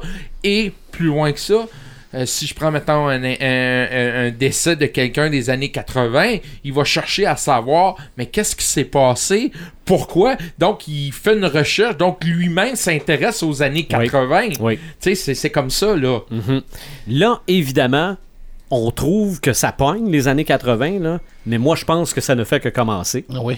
Parce que il y en a qui ont ramené ça par plaisir, mais il y en a plein d'autres qui vont voir que ça pogne, donc ils vont faire pareil eux autres avec. Pour l'argent. Euh, aussi, mais à notre plus grand plaisir, je l'espère. Parce Oui. que moi, plus il y a de plus il y a d'années 80, c'est pas moi qui va se plaindre de ça. là. Normalement, la compétition amène une qualité, mais ça veut pas dire que cette qualité-là va être partout. Non, pas nécessairement. Ça se peut qu'on ait des films des années... des semblants de films des années 80 un peu cheap. Allons-y, vite, vite, avec nos Samalumes Samétain, Paperman. Oui, alors euh, j'ai plusieurs, ben pas plusieurs, j'en ai deux, ça m'allume. Euh, je pensais trois. que t'allais dire plusieurs samétins. Je dis, Non, m'éteint, rien j'en ai quelques-unes aussi, là, mais euh, je vais commencer par euh, Patrick Sénégal, qui vient juste d'annoncer qu'il a vendu son millionième livre. Alors, on a un Oh, auteur bravo. québécois qui a Bravo, vendu un million Ouais, de oui. livres Mhm. dans une euh, maison d'édition qui est basée à Lévis, qui est la maison d'édition à lire. Alors, je, suis, euh, écoute, je suis sans mots. Ça démontre à quel point il est bon, Ben à quel point il est lu. Alors, bravo, bravo, bravo à Patrick Sénégal. Je suis extrêmement fier de lui. C'est quelqu'un que j'essaie de vendre avec un peu de parcimonie, là, parce qu'il ne faut pas tout lire les livres à, certaines clientèles, là, parce qu'il y en a quand même qui sont assez hard. là. Mhm. Ouais, mais là, euh, t'as un petit peu, là, les, les gens qui nous écoutent là, euh, savent c'est qui, c'est Patrick Sénécal aussi. là. Ouais, ouais, ouais, ouais, ouais. ouais. Euh, deuxième, ça m'allume. J'ai fait pendant mes vacances un genre de, de, de sondage sur la Sainte Trinité des œuvres canon dans, dans la culture geek. Puis j'ai eu quand même plus de 35 personnes qui ont participé. OK. Fait que euh, ça, c'est un gros samalume parce que c'est, le fun de voir les gens qui, qui ont envoyé des idées, qui ont envoyé des, des suggestions et tout et, comme euh, ça, ça, me rassure aussi au fait que des fois je fais des affaires qui sont lues. Puis euh, je tiens à remercier mon ami Red parce que ces trois jeux de rôle qui ont a- que, que tu as parlé, ben, c'était mes trois numéro un dans mon, ma sainte trinité de, de- Mm. des jeux de rôle. Les, grands esprits se rencontrent. Qui étaient les trois en, en ligne en plus là. En ligne. En ligne, les trois, trois pour un, c'était incroyable. Euh, troisième, ça m'allume. Après ça, je vais arrêter. Euh, le Club des Prédateurs, une BD qui est sortie, euh, le tome 2 est sorti au Québec présentement, euh, de Valérie Manjon et de Steven Dupré. Euh, c'est extrêmement bon. Une petite série de deux volumes. Euh, c'est vorace comme BD. Ça parle d'un club des prédateurs qui mange des enfants. C'est vraiment intense, là. C'est... La fin du premier est extraordinaire. Sûrement pour tous les publics. C'est vraiment là. hard, là, mais c'est. Attends peu, là, t'es en train de vouloir te, t'es en train de vouloir te censurer en parlant de Patrick Sénécal. mais C'est vraiment bon, là. C'est vraiment une très très bonne BD. Je vais la présenter demain vous, si vous voulez m'écouter. Euh, Oui, demain, parce que tu hey, recommences oh, tes ouais, lives oui, le demain, vendredi quelle heure? midi. Yes, midi et quart demain. Midi et quart, et pour 15, vrai, ouais. euh, je, oui, je vais m'organiser Ouais. pour être là. Je veux entendre ça. parler de ça. Sérieusement, ça va Ceux, m'intriguer. ceux qui nous écoutent en différé, là, les vendredis, midi et quart sur Facebook, Paperman Yes. est live. Euh, bon, ce matin, euh, j'en aurais tellement cette semaine. ouais, veux-tu qu'on parle du DCU un peu? Ah, ben, Ben, je voyais dire que c'est comme. Une genre un peu, de là, sa farce. pression ne t'offre pas. Là. Ah ouais, ok. C'est une farce, là. Honnêtement, là, c'est une farce, là. C'est, c'est- on le fait plus, on le fait, oh, ça fait partie du DCU, oh, ça fait plus partie du DCU, euh, oh, on prend plus ce Batman-là, on revient avec ce Batman-là, oh, on fait plus ça, on fait pas le Joker, on fait plus le Joker. C'est à C'est comme, l'image, j'ai, c'est comme, à j'ai comme l'impression d'écouter un Benny Hill, mais avec les, les, les acteurs du DCU, là. Moins la musique. Moins la musique. Moi, moi, moi, les madames. Ouais. Ouais, c'est- je, je trouve ça complètement ridicule. Mhm. Je veux dire, euh, ils disent quelque chose, le lendemain ils se contredisent, puis l'autre lendemain ils se décontredisent. Là. Puis euh, je laisserai mon dernier samétain à, à Eric par rapport à Nintendo. Ouais. On va voir s'il y a le même samétain que moi. Probablement. Parce que peut-être qu'on va avoir une. Ça, ça va peut-être être collectif. Ouais, ça va peut-être être collectif. Ah, mais je suis mettons sûr qu'on que- l'a collectif. Mettons que Nintendo, je les ai pas mal dans le derrière euh, ces temps-ci. Ok. Que je trouve Bon, en tout cas, j'espère que c'est pas, euh, c'est pas une manette de NES parce que euh, les coins sont carrés pas Mais mal. tu sais, quand tu veux être cheap, là, Ouais. tu veux être cheap, là, ça. C'est ça. C'est ça ce que j'avais à dire. Moi, mon, mon, Sam, mon Sam allume va surprendre le visionneur un peu. C'est la mort de Jerry Lewis. Mais pas parce que Jerry Lewis est mort. OK? Pour ça, C'est- tu riais au début. Ouais, ouais, c'est, parce que la mort de Jerry Lewis a ramené à l'avant-plan le nom de Frank Tashlin. Frank Tashlin est le réalisateur de plusieurs de ses films. Oui. Et Frank Tashlin, avant de produire des films avec des acteurs, produisait des Looney Tunes Oui. lui a amené dans les Looney Tunes parce que c'est la première batch. Là. Moi, je, je dis toujours qu'il y a des Looney Tunes sépia puis des Looney Tunes colorés. là. Les, les vieux Looney Tunes, lui, a amené un rythme, a amené des angles différents. Lui faisait des Looney Tunes comme si c'était des prises de vue avec des acteurs. Euh, il monte les marches, la caméra est par en dessous, il par au-dessus, euh, c'est proche, c'est loin. euh, euh, quelqu'un Le coyote, quand il tombe, c'est tout le temps sur le dessus. c'est ça, ça part de lui. Donc, ça, j'étais content que ça, ça ramène le nom de ce gars-là. Et mon samétain, c'est l'annonce de la saison 3 de Stranger Things, alors que la saison 2 est pas encore sortie. OK? Moi, là, T'as de la misère vous avec le ça. savez, annoncer des suites à quelque chose qui n'est pas encore sorti, je trouve toujours que c'est mauvais signe parce que même quand c'est annoncé après, c'est sûr qu'ils s'en doutent avant, mais ils gardent le punch pour après. Donc, pourquoi ils la... S'ils l'annoncent Ben, moins- avant, ils ont une raison de l'annoncer avant. À moins que la finale impose une suite, à moins que le scénariste, avec sa finale, fait que. Ben, c'est- c'est la finale, comme dans le 1, la finale fait qu'on annonçait une suite Ouais, dans le 2. mais Donc, il y c'était a bon. Ok, toi, bon, C'est ça. Moi, je pense que ça va être. c'est que final, pas final, si on fait comme. Il n'y aura pas de troisième saison. Je penserais pas qu'on ait. Avec euh, Stranger Things, je pense pas qu'on Ben, ait. Mais regarde, je Moi, qu'on pas. annonce la saison 3 de suite, ça me fait un peu craindre le pire. On verra. Mais je peux me tromper. hein, je peux me tromper. Euh, visionnaire, ça m'allume, ça m'éteint. Ben, moi, je vais tout de suite commencer euh, par euh, mon samétain parce que Marc en a parlé, tu dis ici. Dans le fond, j'ai j'ai comme le feeling que, que le monde veut pas être associé à DC parce que c'est juste du négatif. Donc, en sortant du DCU, ça fait comme j'ai plus la liberté de faire ce que je veux. Je me sens pas concerné par DC. Euh, je me fais pas planter par euh, le- les journalistes comme quoi le film va être mauvais. Je fais pas partie de DCU. J'ai l'impression que c'est c'est tactique, c'est une, c'est une stratégie pour euh, essayer de faire descendre un peu la poussière. Mais est-ce que c'était vraiment nécessaire de, de l'annoncer? Est-ce qu'on aurait pu faire Ouais, simplement, tu on n'en parle pas. on- on- Tu sais, je veux dire, moi je l'ai déjà dit, réglez vos affaires, puis après faites des annonces. C'est comme si Annoncez- j'annoncerais un film sur Boba Fett. Mais que Mais je dirais, C'est un film sur Boba Fett. Je prends le Boba Fett de Star Wars, mais c'est pas un film de Star Wars qui a rapport avec l'univers de Star Wars. Tu peux pas, tu peux pas, Sinon, Marc. il va y avoir des morts, il va avoir des morts, et je ridicule, vais là. dans le non, premier. Ça n'a aucun sens. là. Depuis quand Puis Batman. là, le lendemain, je me dis, ah, ben, en fin de compte, j'ai dit ça, mais j'ai pas vraiment Ben, dit ça, ça. c'est Matt donc, Reeves qui ça dit va ça. être vraiment comme dans le DCU. Mais C'est Matt. Reeves a, a démenti l'information. Mais de toute façon, Batman, ça a tout été avec DCU. Fait il y a personne qui va croire à ça. Il y a personne qui va. Qui Ah, va... mais depuis un, depuis un bout, là, tout le monde démentit n'importe quelle maudite patente dans le DC, pas Marvel. Non, non, dans le DCU, dans le DCU, je parle, là. Oui. C'est tout le monde. est- Lâche une affaire, le lendemain, c'est plus une affaire. Y a-tu quelqu'un garde, qui, là. y a-tu quelqu'un qui est aux relations publiques là-dedans pour essayer Je- de gérer un peu tout Clairement ça? pas. De, de dire, regarde, moi je m'occupe des relations publiques, faites ce que vous avez à faire, faites-nous des bons films avec des bons scénarios, moi je vais m'occuper. Mais là, c'est. c'est Moi, je pense que c'est le gars qui annonçait les fromages du Québec. Mon ça m'allume. Je veux- les singes de Mr. Burn.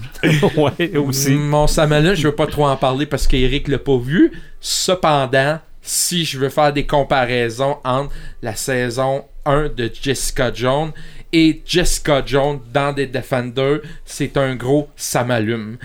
Jessica Jones, elle est euh, nettement meilleure euh, que dans le premier, dans la première série. On la voit plus euh, super-héros si on veut. Elle est forte. euh, elle est quasiment aussi forte que Luke Cage, là, euh, qui est un petit peu absent dans cette série-là, à mon avis. Luke Cage, c'est peut-être. Tout le monde dit que c'est Iron Fist le maillon faible, mais je pense que Luke Cage, euh, Dans Defender, moi. dans Defender, je trouve qu'il il manque un petit peu de chien. Là. Il manque un peu de. Jessica Jones, elle est extraordinaire dans cette série-là. Euh, Daredevil, euh, Matt Murdock aussi est bon, mais je trouve que Jessica, Jessica Jones a élevé son, son cran, son jeu d'un cran. Et vous allez voir, là, c'est impression- impressionnant le nombre de, de choses qu'elle peut faire avec sa force qu'on ne voyait pas dans Ben, sa c'est- série. c'est c'est ma prochaine série, là. Je m'en vais là-dessus, là. Jessica Elle, c'est- Jones, Defender? Non, Defender. j'ai- j'ai- Ok. Moi, j'étais à jour dans tout, là. Ce qu'il Ok. faut, ce qu'il faut pas oublier, c'est que Luke Cage, là, c'est un cas à part. là. Dans les Defenders, là, c'est le seul qui a réellement des pouvoirs Mais il l'exploite extraordinaires. pas. Mais il peut pas l'exploiter. Je veux Ben, dire, il se bat pourquoi contre ben, des pourquoi il gens. dans- Ben ouais, mais pourquoi il il, va te donner ce- une claque puis tu vas mourir. Ben ouais, mais est-ce qu'il aurait fallu mettre un autre personnage un petit peu moins. euh, non, tu sais, Defender, c'est Defender. Mais dans, dans les BD, c'était ça aussi. Il était tout Ouais. le temps tiraillé avec le fait qu'il était pas à son plein potentiel. Mhm. Parce que si c'était à son plein potentiel, il, Ouais. il peut nous casser avec une pichenote. Là. Ouais, Ouais, mais ouais. quel personnage qui va dire Ah, moi, j'utilise pas euh, ma force au complet? Le Spider-Man l'a fait pendant toute sa carrière. Ouais, c'est ça. Ah, je pensais qu'elle allait dire il l'a fait pendant tout Homecoming. Alors, euh, checkez le Jessica Ok, Jones. c'est bon, on va le dire, là. Hulk se bat pas à son plein potentiel. C'est Non, ça qu'on. c'est- ouais, peut-être aussi. Bon, euh, c'est. c'est- c'est- Bon, Euh, en tout cas, c'est ça. Red the Gamer. Euh, je vais y aller tout de suite avec le 100 métain que tout le monde attend. là. Le, la SNES, la Super Nintendo, qui sera pas distribuée Classique. au Québec. Non, ouais, classique. Celle avec, euh, comment, 30 quelques jeux dessus, quelque chose comme ça. En tout cas, j'avais entendu 16, mais bon. Qui sera pas distribuée au Québec à cause du, de la loi de, sur euh, la langue. La loi 101. Ouais, à Ben, cause en que- fait, c'est la loi sur les jeux. Ben, c'est, Ok, oui, c'est pas mais- la loi 101. ok. Non, ben, en fait, la loi sur les jeux nous dit que si le jeu est déjà existant en langue française, tu dois le mettre dans ta console. C'est ça. Ce que Nintendo ne veut pas faire. C'est ça. Parce qu'on est un petit marché. Donc, c'est pas, pas plus payant difficile pour pour, eux eux autres. là. Si le jeu existe en France, ils ont Ben qu'à le ouais. mettre la console. là. Ben oui, mais ils ont pas fait ça. Ça n'en prend rien qu'un en passant. Ça prend rien que- En tout cas. Ouais, Tant il y a qu'à moi, c'est quel- de la petite bullshit, là, puis on va se le faire. euh, On va finir par être capable de l'avoir, sinon. Ben, euh, tu comment hein? Tu es à une heure des lignes, tu traverses l'autre côté, tu vas le chercher, puis tu reviens. Check-moi bien. Nintendo Euh, va ça qui va arriver, tout le monde va aller aux. États-Unis. Ben oui. Ils vont Mais traverser bon. Poinégamouk, puis ils vont être rendus au Maine, ils vont aller ça chercher, puis ils vont Ah, Là, ramener. entre Poinégamouk puis Bangor, il y a quand même 4h30 de route. Là. Il y en a qui vont faire 4h30 de route. Je vais rien que dire ça. Là. Marc, Oui, c'est à côté, là, mais Marc, il y a un petit monde qui vont pas faire qu'en passant, 4h30 je de route. dis. tu peux aller au Nouveau-Brunswick, quand c'est beaucoup plus proche, puis c'est une autre province aussi. C'est ça, tu peux aller en Ontario aussi. Voilà. Est-ce qu'ils vont Mais bon. vouloir. euh, J'ai des espions qui travaillent là-dessus. Tu Ben tentes, là, tu vas l'avoir. je garantis rien. ok. On a confiance. Je vais prendre, Ouais, c'est ça. Si- je ça sinon, pour un oui. sinon, il y a des cases de Super Nintendo pour Raspberry Pi. Ah, regarde, je vous en rejaserai plus tard. Euh, ceci dit, euh, dans un autre samétain, euh, pour toutes, euh, toutes les gens qui sont allés à Bico, le Bico Blues, euh, il y a du monde qui prennent ça en riant, tout ça, mais pour vrai, il y a vraiment du monde qui, qui, qui sont sur une. Je dirais pas sur une déprime pendant une semaine, mais qu'ils trouvent ça rough pendant une semaine parce que pour vrai, on, on déconne tout ça, mais là-bas, on déplogue tellement que le retour à la réalité, pour les gens qui sont pas gamers, pour les gens, tu sais, j'en parlais avec un collègue aujourd'hui, pour les. Lui, il m'a dit, Pis, comment ça a été ta semaine? J'ai j'ai, trippé tout ça. J'ai dit, je suis moins dans un Bico Blues que les autres années pour, pour plein de petites raisons. Puis, euh, j'en connais d'autres qui sont sur une sur un méchant down. Puis, je disais ça à mon, à mon, à mon collègue, puis il me disait, ben, voyons donc. Il dit, coudon, il dit, allez pas là, c'est pour vous mettre dans down. Je dis, non, non, non, non, t'as peu, c'est parce qu'on décroche tellement que le retour à la réalité, il dit, ben, voyons donc. Il dit, tu dois pas être typé que ça. Quand tu l'as jamais fait, Mhm. tu sais, tu t'es pas capable de concevoir ça. Tu sais, je veux dire, il y a pas grand monde autour de la table qui ont déjà fait des GN. Tu l'as un peu aperçu, euh, Oui, non, Je comprends ce que tu vis. je sais que je sais que Paperman, il comprend très bien c'est quoi, mais quand tu, quand, quand tu fais un GN, tu finis le dimanche, tu fais ouais, les dimanches soirs sont plates en baptême. Mais quand tu fais bicoline, tu pars une semaine, c'est pas le dimanche soir qui est plate. C'est le reste de la semaine. Au facile. Puis ça, c'est ça c'est pour les gens sais, qui, qui vont. Comme moi, je fais euh, un paquet d'activités qui est avec Bicoline à part de ça. Fait que, tu sais, je je m'en fais pas tant que ça. Je sais que je vais avoir un paquet de monde de Bicoline Ouais. dans d'ici une couple de semaines. là, tu sais, parce que Ouais. je vais leur faire des soirées tavernes, de faire de même. Fait que, mais bon. Puis Euh, en plus, quand tu reviens de Bicoline en te disant je vais précommander ma Super NES, là, C'est un T'sais, double euh, down, ça, hein? ça va pas double bien. down. Les gens qui, qui comprennent pas là, euh, ce petit signe parce qu'ils sont pas capables de se mettre dans l'idée de, de, de, de tout ça. Parce que quand tu vas faire deux semaines de vacances, quand tu reviens de vacances, tu recommences à travailler. T'as un down aussi. Qu'est-ce que t'as? T'as un down. C'est la même affaire. C'est la même affaire, sauf que ce down-là, c'est parce que tu viens de rien que d'arriver à la réalité. C'est ça. C'est encore pire parce que t'es es en immersion complète. C'est ça, c'est l'adrénaline au fond. Sur une note plus joyeuse, euh, on parlait de Bicoline. Mhm. Le- L'organisation de Bicoline a fait un travail de maître sur la nouvelle console qui ont sorti, euh, qui, nous ont présenté juste avant la grande bataille, pendant euh, un live euh, sur Internet. Ils, nous ont, ils vont nous présenter un Bicoline virtuel. Quand je dis un Bicoline virtuel, c'est que dans le fond, tu peux jouer au jeu géopolitique. Ton personnage, il fait des trucs pendant, pen- pen- en- entre les activités, entre les saisons, tout ça. Il y a plusieurs saisons, fait que tu peux faire tous tes, tes, trucs pendant l'année. Puis t'as les, euh, les, les résultats de ça à la grande bataille de l'année prochaine, puis tout. Mais ils ont fait un style. euh, comment, qu'on, comment qu'on va dire donc? Ils ont fait un style euh, plus user-friendly. OK. Tu sais, ça a été vraiment, mais, mais ça a été, ça, ça va être un gros must. En tout cas, si ça va comme je pense, là, ils ont, oui, ils ont des petits ajouts, ils ont des petites affaires à, à travailler, là, mais ils, ont, ils sont en train d'installer ça pour que ça soit vraiment user-friendly, pour que les gens qui, ont, qui avaient de la misère avec le géopolitique puissent embarquer sur un maudit temps. Puis je crois qu'on est en bonne ligne pour faire de quoi de très bien. Ils ont travaillé avec un paquet de programmeurs puis un paquet de monde qui connaît ça pas mal. On est en train d'avoir un jeu qui va être à l'année. Fait que euh, chapeau euh, toute l'équipe de, de Bicoline, euh, chapeau François Noël, Alexandre Bégin, tout ça, Mhm. les, les maîtres de jeu puis tout là, moi je vous lève mon chapeau. Sinon, le 8 septembre, Destiny 2 OK. pour les crinqués qui. Je fais une petite annonce de même, ça, pour vrai, là, moi je suis juste un fan fini. Là, je- faut que je me slack un peu. Là. Euh, je vais faire un unboxing en passant, euh, mais que quand que je vais être capable d'avoir ma boîte, Oui. parce que j'ai l'édition légendaire qui, était, qui, qui va être arrivée, que j'ai. Oui, Un crinqué. oui, l'é- l'édition qui coûte la, la, la plus chère de toute l'eau, là. Mais euh, c'est ça. Fait que je vais faire un unboxing, mais que je l'ai.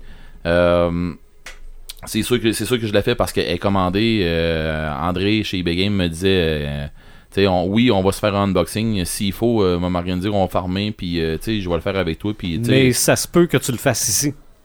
Ah, mais regarde, Ah. tu vois. Ah, il Fait que, euh, Je viens de-. Non, non, mais je viens de regarder le calendrier, puis le 8, c'est pas mal dans deux semaines. Ah, bon, regarde, tu vois. Ah. Fait que ça se peut que je le fasse ici. Ça se peut. Euh, ceci dit, euh, il y a l'unboxing que je vais faire, mais une fois qu'on va commencer à jouer, euh, on, est, on avait un groupe, euh, on n'était pas beaucoup, mais on avait un groupe qui s'appelait Les Crinqués sur Destiny 2. euh, sur Destiny 1. Puis on va le recréer. Puis on va inviter du monde, pas mal de monde.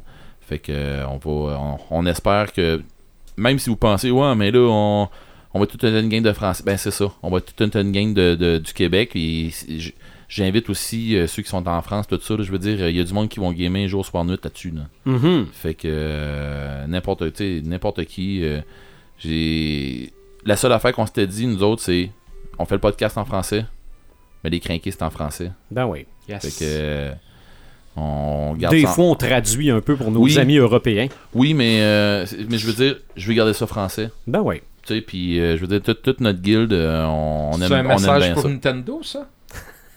Hey, s'ils l'ont pogné ce message-là, ça me surprendrait, mais s'ils l'ont pogné, euh, prenez-en Moi, euh, j'enverrai la- la- Mais bon. l'extrait.